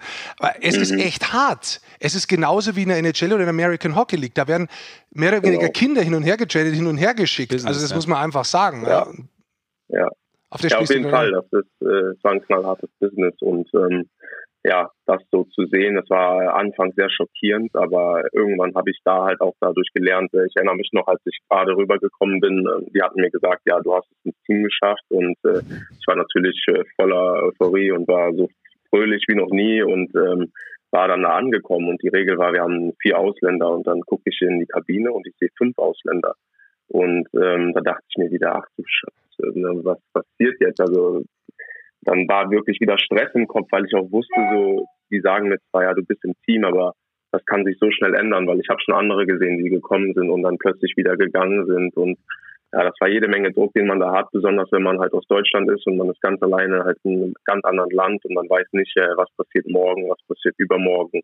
Und ähm, ja, das war jede Menge Druck, mit dem man lernen musste, umzugehen. Und ähm, ja, ich finde, ich habe das äh, ja ganz gut gemeistert. Natürlich waren auch äh, Downphasen, wie ich schon äh, erzählt habe. Das äh, passiert immer in der Karriere. Das weiß ich auch, dass äh, da immer ein Auf und Ab kommen wird, ähm, egal wie lange man spielt. Und äh, da waren Phasen, äh, wo ich ähm, ja in einem Down war, aber ich habe halt aus diesen Phasen gelernt und äh, bin der Meinung, dass ich aus jeder kleinen solcher Phasen stärker rausgekommen bin und ähm, ja, ich wurde ja dann auch am Ende getradet. Dann ist es dann tatsächlich mal passiert, davor, wo man halt Angst hatte und ähm, nach zwei Jahren und ähm, ja, damit musste ich dann auch lernen umzugehen. Das war eine riesen Umstellung. Ich habe einen Anruf bekommen und dann hieß es plötzlich, ja, du musst morgen sieben Stunden in den Norden nach Fargo fahren und äh, ich hatte mich gerade richtig eingelebt in Des Moines, habe mich wirklich gefühlt, als wäre es mein Zuhause und ähm, ja, musste dann meine Sachen packen und am nächsten Tag in ein ganz anderes Umfeld und ähm, ja, damals äh, fand ich das natürlich nicht so toll, aber jetzt, wenn ich darauf zurückblicke, war das auf jeden Fall eine Lektion, wo man halt jede Menge ja, mit, mitnehmen konnte und daraus lernen konnte und äh, was mich schon mal ein bisschen äh, darauf vorbereitet hatte, ja, wie knallhart so das Business sein kann. Ja, ich, ich, muss ein bisschen schmunzeln, wie er das so erzählt hat. Es ist ja nicht so, dass da offen, so offen drüber gesprochen wird über gewisse Sachen, sondern es ist genauso, wie es Colin gesagt hat. Du gehst mal in die Kabine und denkst, ja, ich kenne Geschichten mhm. von drüben von Spielern, die gehen rein, die sind siebter Verteidiger gewesen und dann erfahren die irgendwie zehn Sekunden bevor Spiel losgeht, was machst denn du noch anzogen hier, du spielst heute überhaupt nicht. Weil mhm. das überhaupt nicht so offen kommuniziert wird. Und das, manchmal ist es so, wenn man es genau. kennt, die Geschichten, ja. ist es so ein bisschen zum Schmunzeln, weil man weiß, dass das so ist. In Wirklichkeit ist es aber wirklich, da ist man verletzt innen drin, das muss man mal mhm. ganz klar sagen. Und damit umzugehen und das dann weiterzuentwickeln, mhm. das ist eine große Stärke, glaube ich, wenn man das kann. Also so wie du es jetzt auch. Äh Aber ist es dann nicht das, was wir auch häufig besprechen? Ist es eigentlich schon da die Vorbereitung auf das, was eben dann in den höheren Stufen kommt, in der NHL auch, dass es eigentlich dann irgendwann Business ist und pass mal auf, Kollege, heute bist du hier und morgen ziehst du bitte um, setz dich in den Flieger, die Sachen mhm. werden nachgeschickt, dass man da eigentlich schon so ein bisschen darauf vorbereitet werden soll, auch wenn es jetzt nicht besonders cool ist, finde ich, wenn da so 16-Jährige äh, eigentlich nur Hockey spielen spielen wollen? Es ist das gleiche Business auf jeden Fall. Ob das jetzt, äh, wenn du mich fragst, ob das da passend ist, dann würde ich sagen nein, weil ja. die Spieler noch nicht so weit entwickelt sind. Aber es, es geht in die gleiche Richtung. Mhm. Und ja. trotzdem kann man es richtig äh, hernehmen und kann das Ganze transformieren in die richtige Richtung. Also wenn man das versteht. Aber es gibt auch Menschen, die brechen das. Schmaler Grad, man kann das man auch ganz klar genau. sagen. Ja, absolut. Ja, Aber dann lass uns jetzt mal ganz kurz wieder in die Gegenwart zurückkommen. Ähm, auch da, ähm, wie zufrieden bist du mit deiner Saison dieses Jahr? Nur jetzt mal persönlich gesehen. Ich finde, du hast einen wahnsinnigen Sprung gemacht von letzten Jahr äh, äh, zu dieser Saison. Du bist schlittschuhläuferisch nochmal besser worden. Du, du, spielst sowieso kompromisslos hart vom Tor. Äh, hast dich aber auch spielerisch ein bisschen entwickelt. Hat das was mit Selbstvertrauen zu tun? Äh, ja, also ich bin, also Selbstvertrauen ist natürlich immer mega wichtig und äh, je mehr Spiele man hat und äh, je mehr man lernt, desto mehr Selbstvertrauen baut man natürlich auf. Ähm, ja, ich bin auch, ich habe auf jeden Fall ähm, ja halt im Sommer halt viel an äh, Kleinigkeiten gearbeitet und äh, versuche natürlich immer mein Spiel zu analysieren und äh, ja, habe dann auch natürlich äh, jede Menge Hilfe von den, äh, von den Coaches, äh, von meinen Teammates bekommen, äh, ja, die auch halt mir immer wieder sagen, halt, dass Hartspielen halt wichtig ist und vorm Tor halt sauber machen und äh, das war ja nach dem langen Sommer so eine Sache, wo wir alle ein bisschen äh, ja dran äh, uns allen dran gefehlt hat, weil wir alle in diesem Sommerhockey-Mode waren. Ich erinnere mich noch in den ersten Spielen habe ich vielleicht mal den Check nicht direkt zu Ende gefahren und vor dem Tor vielleicht noch vergessen, jemanden auszuboxen, weil man die ganze Zeit noch im Sommermode war und da wurde ich halt äh, ja sehr oft daran erinnert, okay, ich muss das machen. Das habe ich mir jetzt wirklich in den Kopf äh, eingeprügelt, dass ich wirklich äh, ja da rausgekommen bin und vor dem Tor sauber mache und äh, meinen Job hinten äh, die Basis äh, perfektionieren möchte, dass ich halt wirklich dem Team ja, damit äh, so eine Stütze sein kann, äh, dass ich, äh, wenn ich am Eis bin, wirklich alles hinten aufräume, so gut es, äh, soweit es geht. Und äh, ja, physische Spiele im Hockey ist natürlich immer sehr, sehr wichtig, ähm, um auch Zeit und Raum vom, vom gegnerischen Team wegzunehmen und denen auch zu zeigen, äh, dass, mit, dass die mit uns nicht rumtanzen können. Und äh, das versuche ich natürlich auch in mein Spiel zu bringen, weil ja, ich möchte ein komplett abgerundetes äh, Spiel haben und äh, mich in jeder Kleinigkeit äh, weiterentwickeln, ob das äh, das Offensive ist, ob das Schüsse zum Torring ist, äh, als vierter Mann den Rush joinen und da auch mal einen Rush leaden, also mit der Scheibe nach vorne skaten und äh, ja, ich äh, spiele so selbstbewusst, wie es geht, weil äh, ich der Meinung bin, äh, dass man so Eishockey spielen muss und sollte und äh, ja, ich bin ein Spieler, der sich viel zutraut und ähm, ich möchte Dinge kreieren und ähm, ja, deswegen äh, versuche ich, äh, soweit es geht und so gut es geht, halt äh, wirklich in in jeder Area von meinem Spiel halt mich weiterzuentwickeln und ähm, ich nehme einfach alles mit, was ich mitnehmen kann und äh, beobachte meine Teammates und äh, versuche zuzuhören, was die Coaches mir zu sagen haben. Und äh, ja, man lernt äh, jedes Jahr aufs Neue, egal in welcher Situation man ist, äh, immer Neues dazu.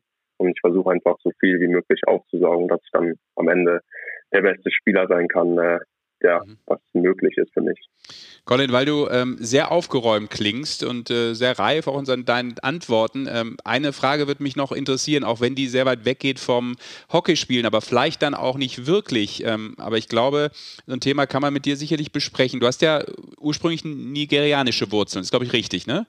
Ähm, genau, ja. Wie erlebst du das Problem Rassismus in deinem Leben, in deinem Alltag, auch im Sport? Ähm, wie gehst du damit um?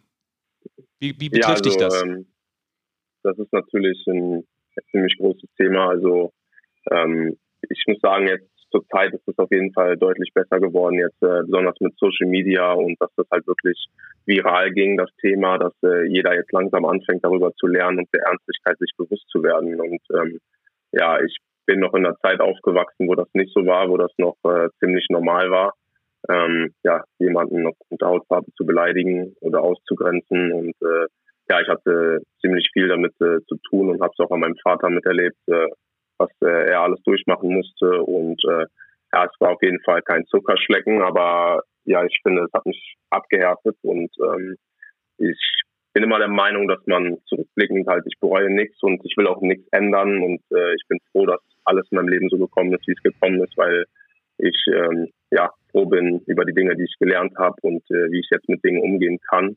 Und äh, wenn die Dinge nicht passiert wären, natürlich, ich äh, finde, das sollte auf jeden Fall aus der Welt geschaffen werden, aber ähm, mich hat es zu der Person gemacht, die ich jetzt bin. Und ähm, ich habe viel daraus gelernt, auch ähm, ja, wie man mit Menschen umgeht und ähm, äh, ja, Toleranz und äh, alles Mögliche erlebt. Und ja, jetzt bin ich an einem Punkt, wo ich äh, ja zufrieden bin. Und ich denke, dass das sich aber jetzt wirklich in die richtige Richtung bewegt mit dem Rassismus und ähm, dass äh, man hört ja jetzt auch öfters oder ich werde auch öfters darauf angesprochen, ja, wie empfindest du das? Oder äh, manchmal sitze ich auch mit meinen Jungs und erzähle denen einfach ein paar Geschichten, was halt alles eigentlich so die Tatsache ist und äh, was tatsächlich passiert, weil oft ähm, bekommt man das gar nicht mit, wenn man nicht in ja, unserer Haut steckt. Ähm, man hört mal eine Geschichte oder so, aber man weiß gar nicht, ähm, wie intensiv das eigentlich ist und sein kann. Und äh, ja, wenn man denen dann einfach mal ein paar Stunden lang ein paar Geschichten erzählt, was äh, man durchlebt hat, dann wird einem öfters mal klar, was das eigentlich tatsächlich ist und was es bedeutet. Und ähm, ja, ich versuche einfach halt äh, den Leuten, äh, die mir nahe sind oder allgemein allen Leuten, mit denen ich reden kann, die mich fragen, halt denen einfach die Augen zu öffnen und denen zu erklären, was man so durchmacht als Farbiger in, äh, ja, in einem weißen Land. Und ähm, ja, ich habe aber sehr viel oder sehr oft sehr viel Verständnis äh, mitbekommen und dass die Leute sich ändern wollen. Also ich bin zuversichtlich, dass das äh, ja jetzt immer besser wird. Mhm. Augen öffnen. Ich glaube, damit hast du äh, das Entscheidende gesagt, Colin. Ähm, vielen Dank auch dafür. Ganz kurz, ich wollte nur eine Geschichte noch verifizieren, weil ich sie super spannend finde. Die hat wiederum ähm, direkt einen Eishockeybezug, warum du die Nummer 79 trägst. Ist das richtig, mhm. dass ein Freund von dir der Nico Selivanov ist und ihr habt euch mal irgendwann in der Jugend äh, versprochen, äh, wenn wir Profis werden, dann tragen wir die 79? Ganz genau. Also das war so, der, wir waren beste Freunde früher, also unverständlich wir haben in Krefeld zusammengespielt und der hatte halt immer die Nummer 7, ich hatte die Nummer 9. Und ähm, das Ding war, wir konnten halt keine Nummern über 31 nehmen und ähm, wir wollten halt unbedingt, dass einer von uns die 97 nimmt und einer die 79, dass wir halt so zusammen okay. sind. Und ähm, ja, wir haben uns dann versprochen, sobald wir das können, also sobald wir endlich zwei Nummern nehmen können, ähm, ja, dann nehmen wir die 79 und die 97. Und äh, ja, ich bin dann als erster zu dem Punkt gekommen und habe dann äh, ja die 79 gewählt. Und äh, ja, jetzt äh, hoffe ich, trage ich die Nummer bis äh, zum Ende meiner Karriere mit mir. Ja, und der Nico ist ja in Nordamerika und äh, das ist ja der Sohn von Alex Selivanov, den der Rick auch kennt, der ja auch in der, äh, ja, in der NHL, aber natürlich auch in Deutschland äh, gespielt hat. Und, und das genau. wiederum genau. ist der Schwiegersohn von Phil Esposito, der Eishockey-Legende. Also, genau, ja. Also der Nico hat so einen krassen Opa. Jetzt, jetzt, jetzt packst du aber was aus hier, du. Jetzt, jetzt ja. muss ich aber, was ist denn hier los? Ja, der ist ja, einer richtigen Eishockey-Familie. Ja. Eine richtige. ja. So ist es. Also das äh, fand ich nochmal ganz spannend, diesen Quervergleich. Ähm, Colin, dann super lieben Dank für deine ähm, sehr interessanten Aussagen. Hat äh, Spaß gemacht, mit dir zu quatschen und äh, vielleicht tun wir das ja bald nochmal, auch hier in diesem Podcast oder eben gerne natürlich auch auf dem Eis bei Magenta Sport, selbstverständlich. Ja, gerne. Vielen ja. Dank, dass ich äh, dabei sein durfte. Alles Gute nach Köln und äh, viel Glück noch. Danke. Ciao. Danke euch auch. Alles Gute. Ciao, ciao. Ja, interessantes Gespräch, Holdi, wie ich fand. Äh, ja.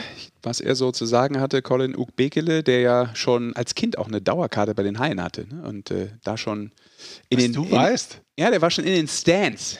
Da als, als es noch Fans gab. Du wirst dich erinnern an die Zeit damals. Ja, er war auf jeden Fall sehr aufgeräumt und sehr reif für seine ja. 21 Jahre. Also waren nur gute, interessante Aussagen dabei. Absolut. Das äh, erhoffen wir uns natürlich auch jetzt von unserem äh, nächsten Gesprächspartner, den wir sofort anrufen wollen. Wir haben ja gesagt, wir callen exklusiv jetzt Canada, Ottawa.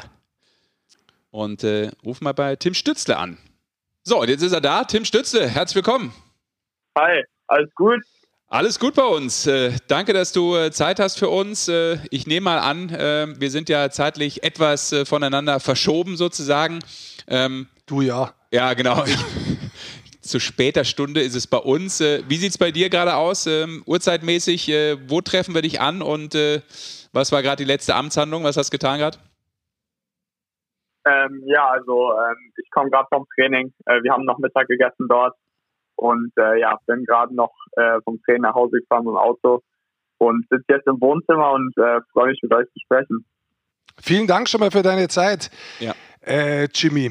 Wenn wir anfangen, müssen wir das als allererstes, äh, müssen wir das mal aufklären. Ähm, Jimmy. Ich meine, jetzt gehst du darüber, hast fast einen normalen Namen. Stützle haben sie schon ein bisschen kämpfen müssen, aber Tim wäre doch jetzt eigentlich okay. Warum müssen sie dich Jimmy nennen? Erzähl mal, wo das herkommt. Ja, es hat, es hat damit angefangen, dass ähm, bei dem, ja, bei World Juniors, da ähm, haben wir als deutsches Team sehr gut gespielt und äh, der Hype wurde immer größer hier in äh, Ottawa auch, bis ich komme. Und äh, auch in den Medien und so weiter äh, war der Hype schon sehr, sehr groß, äh, weil sich alle gefreut hat, dass ich komme.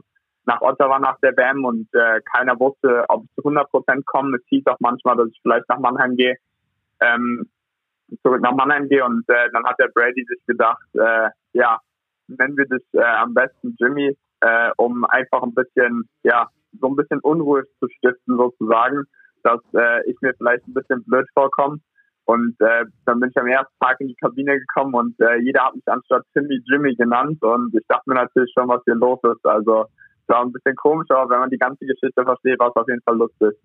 Das heißt, du bist quasi geil vom, vom, vom Top-Spieler, muss man sagen, richtig begrüßt worden, so wie es für die NHL gehört. also, die wollten natürlich ein bisschen, dass der Hype ein bisschen äh, runterkommt und äh, seitdem bin ich in den Medien auch nur noch Jimmy und äh, ja, ist eigentlich ganz lustig an. Alle nennen mich nur noch Jimmy, auch die Trainer. Also äh, deswegen, also es war eine lustige Geschichte auf jeden Fall. Du hast den Hype schon ein bisschen angesprochen. Man hat es wirklich gemerkt von den, von den World Juniors, da haben wir auch nochmal äh, telefoniert gehabt mit dir zuvor.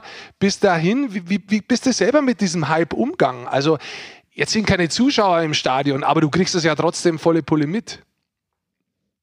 Ja, ich meine, äh, es hat schon damit angefangen, dass äh, die alles versucht haben, dass ich so schnell wie möglich auch komme. Äh, ich bin ja noch direkt am, am gleichen Tag, wo wir rausgeflogen sind, bin ich äh, abends im Flieger gesessen und äh, wurde alles organisiert. Also äh, ich habe gar nichts gemacht, äh, bin direkt ins Hotel und musste dann halt sieben Tage in Quarantäne. Und äh, wo ich schon das erste Mal ins Stadion gekommen bin, war an überall Kamerateams und so und äh, haben mich begleitet am ersten Tag. Also man hat von Anfang an gemerkt, dass äh, dass der Hype sehr, sehr groß ist. Aber ich habe also ich habe einfach versucht, so einfach wie möglich damit umzugehen, mein Ding zu machen. Und ähm, ja, es wurde auch viel drum geredet, äh, vor allem weil ich an, an meinem Geburtstag mein Debüt gegeben habe und äh, mit als jüngster Spieler auch und äh, in der Liga. Deswegen, also ich habe einfach versucht, mein Ding zu machen und äh, versuche mein bestes Eishockey zu spielen. Mhm. Was ja manchmal gar nicht so einfach ist, aber ich glaube, du bist der Charakter und der Typ, der das eben auch kann. Das hat man schon äh, früh gemerkt. Trotzdem, äh, neue Situation, äh, neue Liga, neuer Traum, neue Idee, äh, was zu erreichen im Leben. Ähm, jetzt bist du knapp 40 Spiele da schon unterwegs in der NHL. Welche positiven Lehren hast du bisher so gezogen? Wie würdest du es bisher so beschreiben, ähm, wie du angekommen bist, wie du, wie du in der Liga Fuß gefasst hast? Ähm, das umgesetzt hast, was du wolltest? Wie, zieh mal so ein Resümee vielleicht von diesen Spielen bisher. Ähm, ja, ich muss äh, sagen, also ich finde find mich immer noch zurecht. Also ich versuche mich von Spiel zu Spiel zu verbessern und äh, lerne von Spiel zu Spiel Sachen dazu. Und äh, vor allem am Anfang denke ich, ich habe immer besser reingefunden. Äh, dann habe ich kurz eine, ja, eine kurze Strecke gehabt, wo ich nicht getroffen habe, äh, hatte viel Pech, äh, habe viele Torschüsse gehabt, aber konnte einfach die Scheibe irgendwie nicht reinbringen. Und äh, das hat gegen Toronto jetzt äh, wieder gut geklappt, wo ich gut gespielt habe. Und äh, das hat mir nochmal Selbstvertrauen gegeben, wo ich dann auch die Möglichkeit habe, äh, auch mal die Scheibe zu nehmen und mal was zu versuchen. Und äh, von, von daher war ich jetzt zufrieden mit dem letzten Spiel, aber hätte auf jeden Fall die Spiele davor äh, ja vielleicht ein bisschen mehr machen müssen und äh, auch die Scheibe mal ins Tor bringen. Du hast dein Ankommen ein bisschen erklärt, da möchte ich nochmal drauf zurückgehen. Im zweiten Spiel ist dir dein erster Treffer in der NHL gelungen. Ähm, jetzt hast du ja schon gesagt gehabt, und ich glaubte das auch wirklich, ähm, dass du damit umgehen kannst mit diesem Druck. Trotzdem, wie wichtig war es für dich, dass du weißt, boah, dieser erste Treffer ist runter von der Schulter, der drückt mich nicht mehr runter im zweiten Spiel schon. Hatte das ein bisschen Flügel gegeben? Ja, ich meine natürlich, ähm, ich denke, jeder will will es abhaken, ähm, als, als junger Spieler vor allem, weil äh, darauf warten natürlich auch alle, dass man irgendwann dann in sein erstes Tor schießt. Und man hat ja bei mir auch in der DL gesehen, dass ich jetzt nicht der Goalscorer war. Also ich äh, konnte meine Chancen äh, oft nicht nutzen und deswegen war es natürlich, war ich natürlich froh, dass es äh, dann direkt geklappt hat. Aber äh, im Endeffekt ähm, ja, habe ich einfach auch da versucht, mein Spiel zu machen. Das gibt einfach Selbstvertrauen, wenn man dann natürlich im zweiten Spiel direkt trifft und ähm, auch die Jungs, äh, die vertrauen einem immer mehr und ähm, ja, es war auf jeden Fall ein sehr cooles Gefühl. Du hast jetzt 40 Spiele aktuell, 7 Tore, 15 Assists, 22 Scorerpunkte, du gehörst zu den Top-Rookies äh, in der Liga, sechs bester Scorer in Ottawa, es läuft wirklich hervorragend. Rookie of the Month im Februar, und jetzt muss ich auf eins zu sprechen kommen, weil da habe ich, das habe ich mir echt in der Früh. Ich bin aufgestanden in der Früh und dann kommen die ah, Highlights. Ich weiß, was du meinst. Und dann schaue ich mir das an. Was zum Teufel ist in dich gefahren, wie du in Überzahl diesen Rückhandpass zum Betherson, glaube ich, rüberlegst. Der Betherson war es, der da, da drüben einschiebt. Also ich meine, das war ein Wahnsinnsplay. War das irgendwie schon mal vor in deinem Gedanken, dass du den Pass so spielen könntest? War das irgendwie vorbereitet oder hat sich in der Situation das wirklich instinktiv ergeben?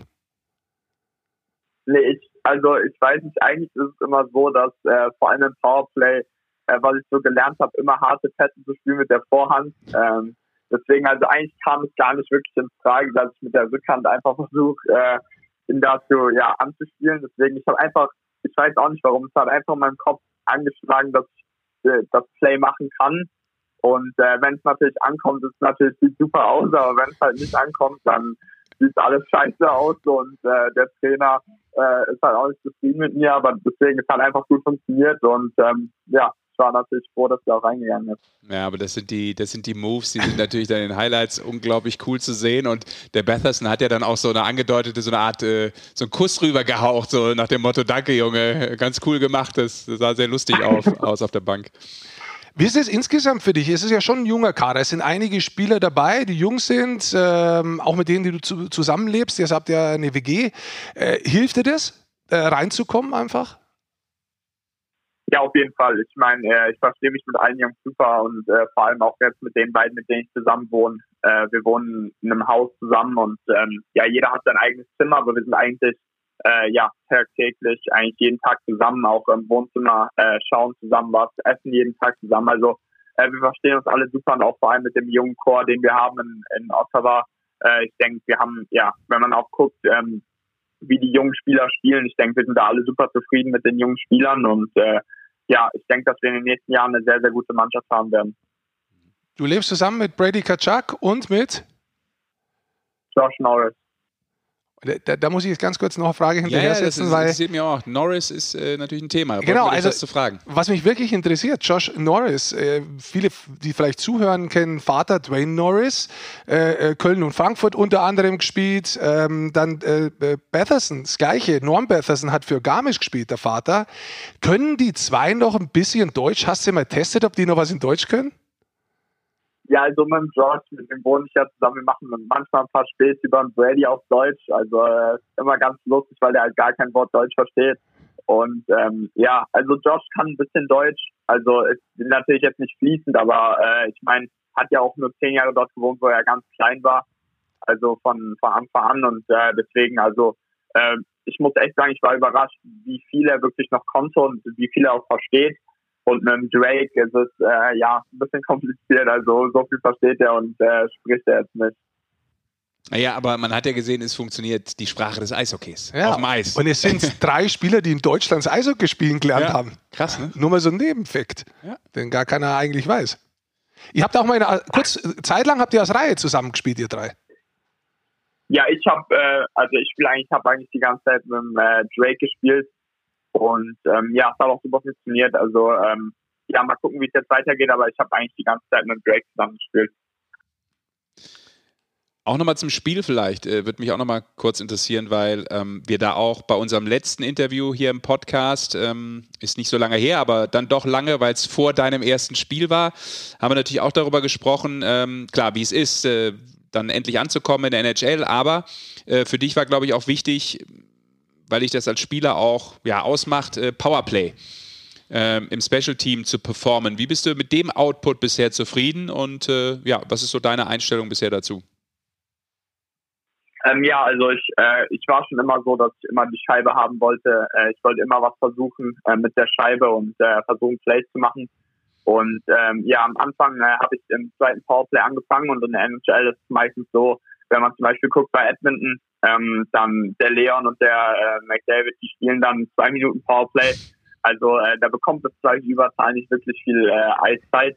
Und äh, bei uns war das so, ich habe auch im zweiten Powerplay angefangen und ähm, habe dann einfach versucht, dass ich da mein Ding mache und äh, irgendwann habe ich dann die Chance bekommen, ja, äh, im ersten Powerplay zu spielen und äh, seitdem spiele ich eigentlich im ersten Powerplay durchgehend und äh, jetzt die, Sp letzten Spiele wurde es auch äh, besser und wir haben auch äh, mehr Powerplay-Tore gemacht.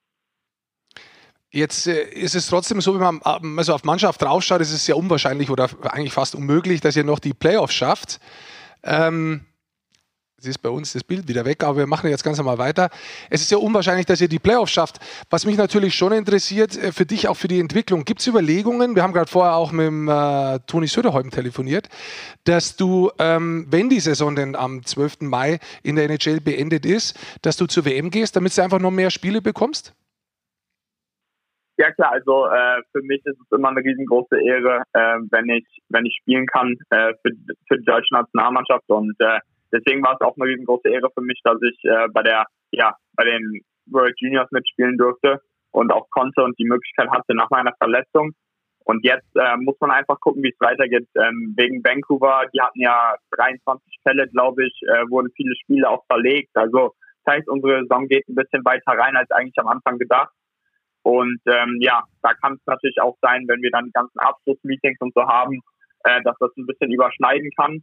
Ähm, aber ja, ich habe ja auch mit der Hand, muss ich auch noch was machen lassen. Deswegen, also ich, natürlich für mich ist immer eine riesengroße Ehre für mich dort zu spielen. Äh, man muss aber gucken, was das Beste am Endeffekt auch ist. Also im Endeffekt, ich werde, denke ich, mit dem Manager auch von Ottawa noch reden müssen.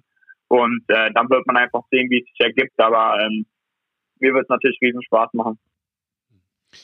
Ja, ähm, kommt auch ein interessantes Turnier dann, wenn auf euch zu, haben wir mit dem Toni schon drüber gesprochen, weil auch dann in der Bubble gespielt wird. Ähm, die werdet ihr alle nicht los momentan, ne?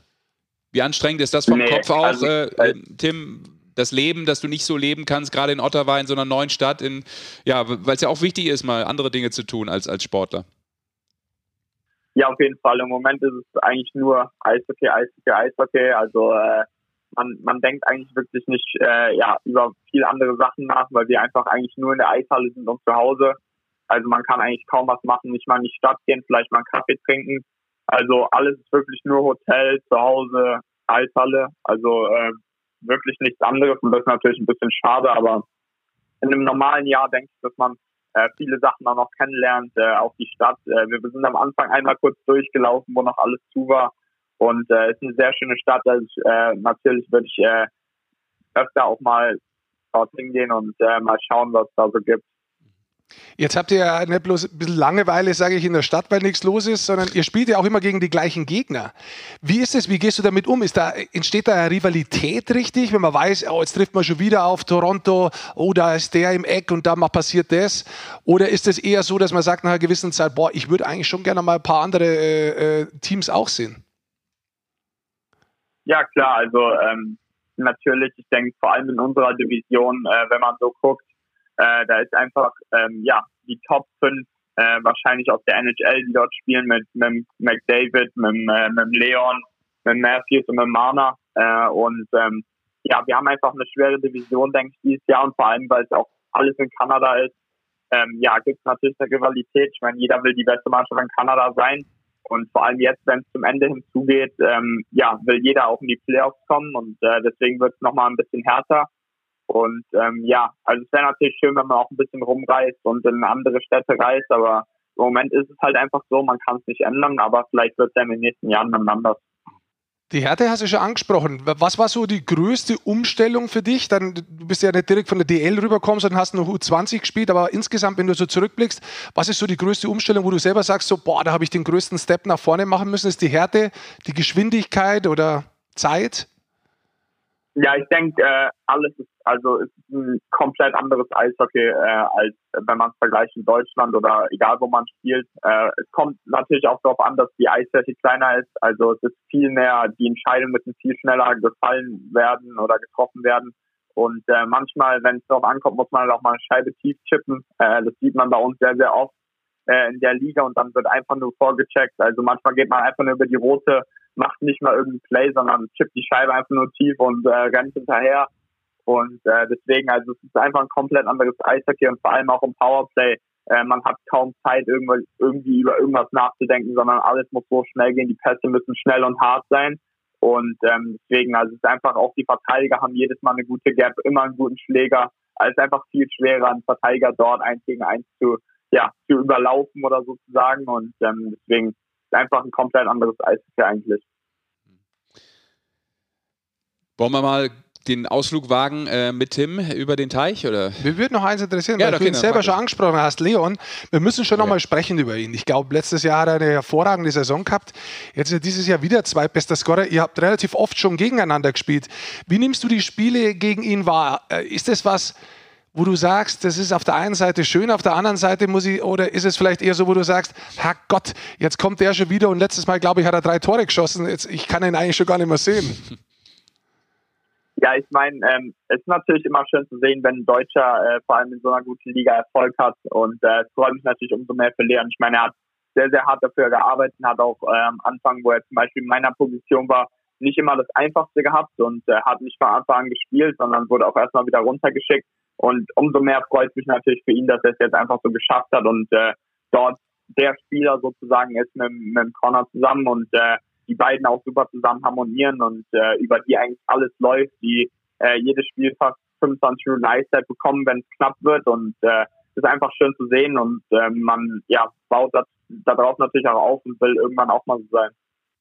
Ja, du hast gerade angesprochen, ne? das hat man als junger Spieler dann vielleicht schon im Kopf, ähm, diese Phase, wo auch der Leon mal runtergeschickt wurde, wo sich alle damals total gewundert haben, dass das passiert, weil das von der Leistung eigentlich überhaupt nicht nachvollziehbar war, hat man schon ein bisschen auch im Hinterkopf, egal in welcher Position man sich so gerade wähnt? Ja, ich meine natürlich, also hier ist äh, wirklich alles im Business. Also äh, hier, hier geht es nicht um, ob man, ein, ob man vielleicht ein guter Junge ist oder nicht. Also äh, denen ist es eigentlich sozusagen ein bisschen egal, äh, wie man jetzt auch gesehen hat an der Trade Deadline. Also bei uns äh, war es wirklich bis 15 Uhr, äh, wurden einfach Spieler hin und her geschickt, ähm, zum Beispiel, die man dann noch einen Tag vorher gesehen hat, äh, die mit einem die ganze Saison zusammen gespielt haben, auch mhm. mit dem man sich super angefreundet hat, super verstanden hat. Die waren dann einfach am nächsten Tag weg und ähm, ja, ist natürlich auch traurig zu sehen. Ich meine, äh, es gibt so viele coole Jungs hier und äh, mit denen man sich alle super verstanden hat und wenn man dann vor allem so ein Rebuilding-Team ist wie Ottawa, äh, kann es natürlich auch öfter sein, dass dann viel weggetradet wird. Und ähm, deswegen, also auch wenn man jetzt runtergeschickt wird, äh, das bedeutet oft eigentlich nur, dass, äh, dass man ihnen denen vielleicht wieder Selbstvertrauen geben will, wie zum Beispiel Leon, und äh, dass den Spielern das hilft und das ist eigentlich einfach nur für die Entwicklung. Bevor wir vielleicht wirklich rübergehen, äh, eins, eins noch, der persönliche Einz äh, Einschätzung würde mich da schon interessieren. Jetzt kriegst du natürlich unheimlich viel Lob. Ja, der Hype ist da, aber wie siehst du denn deine Saison? Wenn du jetzt so, ich weiß, wir sind jetzt mitten in der Saison, ja, äh, aber wenn du jetzt mal hergehst und sagst, die 40 Spiele, hätte mir einer gesagt, am 15. Januar, so wird es ausschauen, boah, das nehme ich. Oder hättest du gesagt gehabt, nee, eigentlich weiß ich nicht, man möchte immer mehr. Aber wie, wie schätzt du dich selber ein? Bist du, bist du zufrieden? Hast du was Zufriedenes in dir und trotzdem treibt dich was an? Ja, ich meine, äh, ich bin ich bin eine Person, ich bin eigentlich selten zufrieden mit mir. Also vor allem auch wenn ich schlecht spiele äh, oder äh, wenig Eiszeit zum Beispiel bekomme, dann äh, bin ich nicht zufrieden mit mir selber, weil ich äh, mehr spielen will und auch besser spielen will. Also ähm, ja, bei mir ist es immer so, ich bin vielleicht ein bisschen zu ehrgeizig, ein bisschen zu hart manchmal mit mir selber und äh, komme dann auch in einen schlechten Mut sozusagen, wo ich dann auch schlecht gelaunt bin. Äh, aber da versuche ich einfach äh, täglich auch dran zu arbeiten, dass ich da äh, immer positiv bleibe, auch wenn es vielleicht mal nicht so gut läuft. Und äh, das lerne ich hier auch tagtäglich, wie hart es wirklich ist, wenn man so viele Spiele spielt. Und äh, wenn man vielleicht mal ein schlechtes Spiel hat, kann es sein, dass man am nächsten Tag dann drei Tore schießt. Also äh, es kann alles passieren und ähm, deswegen man muss es einfach ein bisschen so sehen, dass so viele Spiele gespielt werden und man nicht jedes Spiel äh, top performen kann. Ich meine, äh, sehr, sehr anstrengend, vor allem auch wenn man Back-to-Back -back spielt, äh, ja, um 19 Uhr am einen Tag, dann geht man schlafen. Meistens nach dem Spiel kann man vor zwei, drei Uhr nicht schlafen und spielt dann am nächsten Tag wieder. Also ähm, ist natürlich schon hart, aber ähm, deswegen ich versuche mich da einfach tagtäglich zu verbessern und ich weiß, dass ich diesen Sommer noch härter arbeiten muss, um äh, auf noch ein höheres Level zu kommen, weil ich immer ja immer besser werden will und äh, dort auch mehr Eiszeit bekommen will und an meinem Spiel arbeiten will. Mhm. Ja, äh, Tim, äh, wir wollen natürlich ganz kurz mit dir nochmal rüberfliegen, hier zu uns sozusagen. Ähm, Im Geiste, äh, bei uns geht es jetzt auch langsam los. Hier Crunch Time, Deutsche Eishockey-Liga. Und äh, wir sind uns sicher, du verfolgst das. Das muss so sein. Äh, so gut es geht, selbstverständlich bei Roadtrips und so weiter. Ähm, frei rausgefragt, was glaubst du? Soweit du es beurteilen kannst, von da, wer wird deutscher Meister? Also ich muss ganz ehrlich sagen, ähm, ich verfolge die Liga echt viel. Also eigentlich immer, wenn ich kann, äh, schaue ich die Spiele an. Vor allem Mannheim natürlich. Äh, und ich muss ganz ehrlich sagen, mich wird echt sehr, sehr groß wundern, wenn Mannheim dieses Jahr nicht Meister wird. Ähm, also die Spiele, die ich gesehen habe, waren weitestgehend sehr, sehr dominant und äh, auch mit, mit den zwei Torhütern, die die haben, mit, mit Dennis und mit Felix, äh, ich meine, immer ein sehr, sehr starker Rückhalt auch gewesen und auch zu wichtigen Punkt, also zu wichtigen Zeitpunkten waren immer für die Mannschaft da und äh, deswegen, ich würde mich würde für die Jungs natürlich super freuen. Ich meine, äh, ich habe noch viel Kontakt mit ein paar von denen und äh, deswegen, also ich glaube, dass nicht an Mannheim vorbeiführen kann, aber auch mit der Best of Three Serie jetzt äh, ist es immer schwer, weil ähm, ja als einziger Spieler ist es natürlich immer so, dass auch viel Glück entscheiden kann. Und äh, wenn man halt ein Spiel schnell verliert, dann äh, kann immer alles passieren. Deswegen, aber ich äh, bin auf jeden Fall für Mannheim.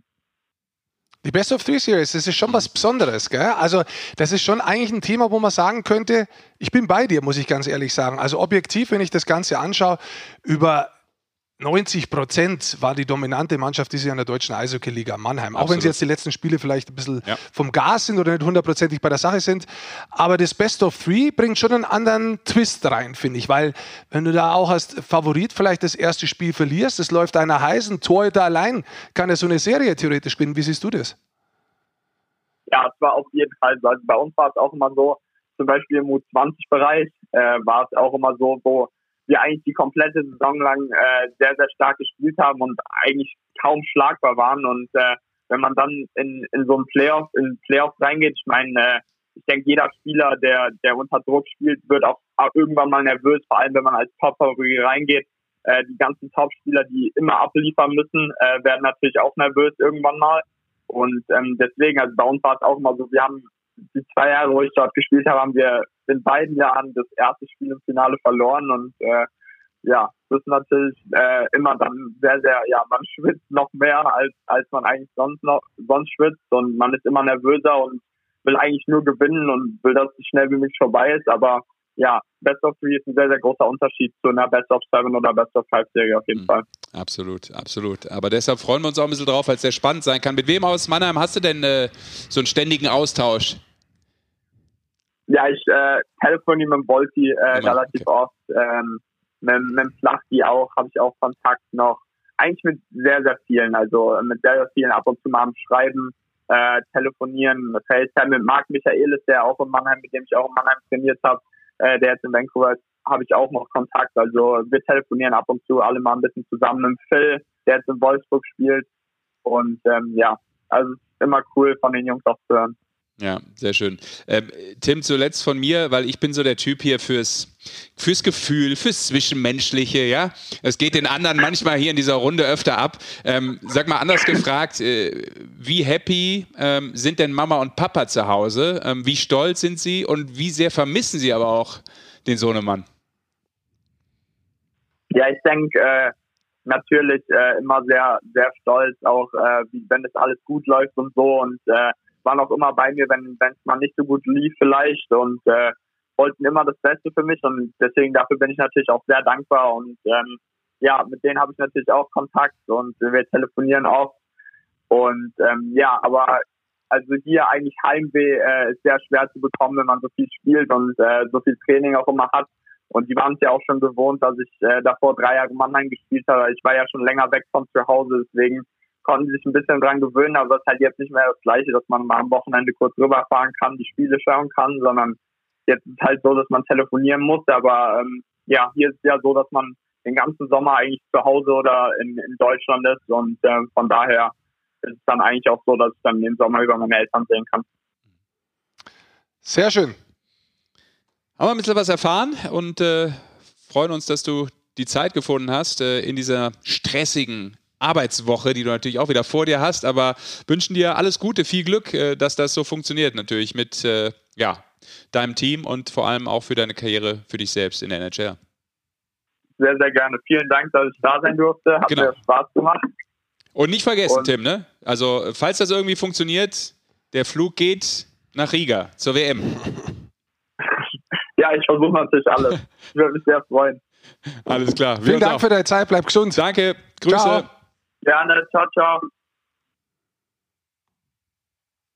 Ja, das ist ähm, nicht überraschend, sondern auch wieder jemand, von dem man das schon häufig gehört hat, hat und man merkt einfach, auch der ist sehr, sehr klar.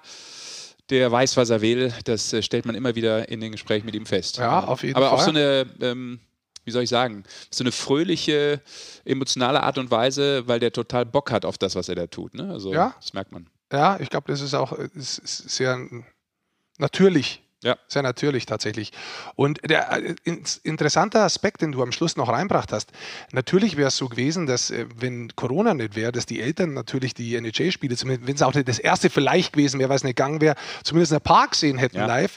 Das ist natürlich momentan auch nicht möglich für die Rookies, die dann drüben sind. Ähm ja, oder auch, dass du, ähm, gibt es ja auch diese Papa-Weekends oder wie das ja, heißt genau, in der NHL. Ich das meine ich auch, dass die aus, da, genau, ja. wo die Familie mitreisen genau, darf oder äh, zu Spielen kommt. Tatsächlich, auch das gibt es nicht. Aber es ist tatsächlich so, es lenkt viel ab. Äh, er hat es ja angesprochen, auch mit der Reiserei, mit dem vielen Training, mit den Spielen. Du hast Jetzt kaum Tage frei. Noch mal an. Ja, geh doch nochmal ran. Warte mal, ich frage nochmal. Oh, jetzt ist es weg. Okay, habe ich zu lang klingeln lassen. Ruf ihn nachher nochmal an. Ja, ruf ihn nachher nochmal an. Da freut er sich bestimmt, wenn er von dir hört. So sieht's aus. Und äh, wir haben natürlich äh, große Freude daran gehabt, dass ihr von uns gehört habt, sozusagen, indem ihr die Lauscher aufgestellt habt für diesen Podcast. Äh, dann in der kommenden Folge natürlich auch wieder mit Basti Schwele. Dann zu dritt. Und? Und? Da wird wahrscheinlich, wenn alles gut geht, ja, was denn? Moritz Seider mit dabei sein. Oh. Boah. Was ein Teaser. Wahnsinn. Das ist ein Cliffhanger bis in die nächste Woche. Ja. Ja, also hängt ihr nicht so rum. Wir kommen wieder, keine Frage. Und äh, in der Zwischenzeit viel Eishockey schauen bei Magenta Sport. Äh, wir haben es schon mehrfach gesagt, die Konferenz ist äh, volle Ladung dabei und selbstverständlich auch jedes Einzelspiel, so wie ihr das gewohnt seid.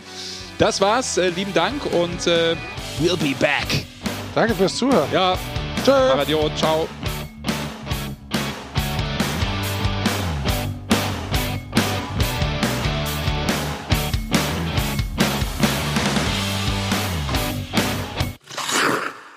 Alle Spiele der Penny DEL live, nur bei Magenta Sport.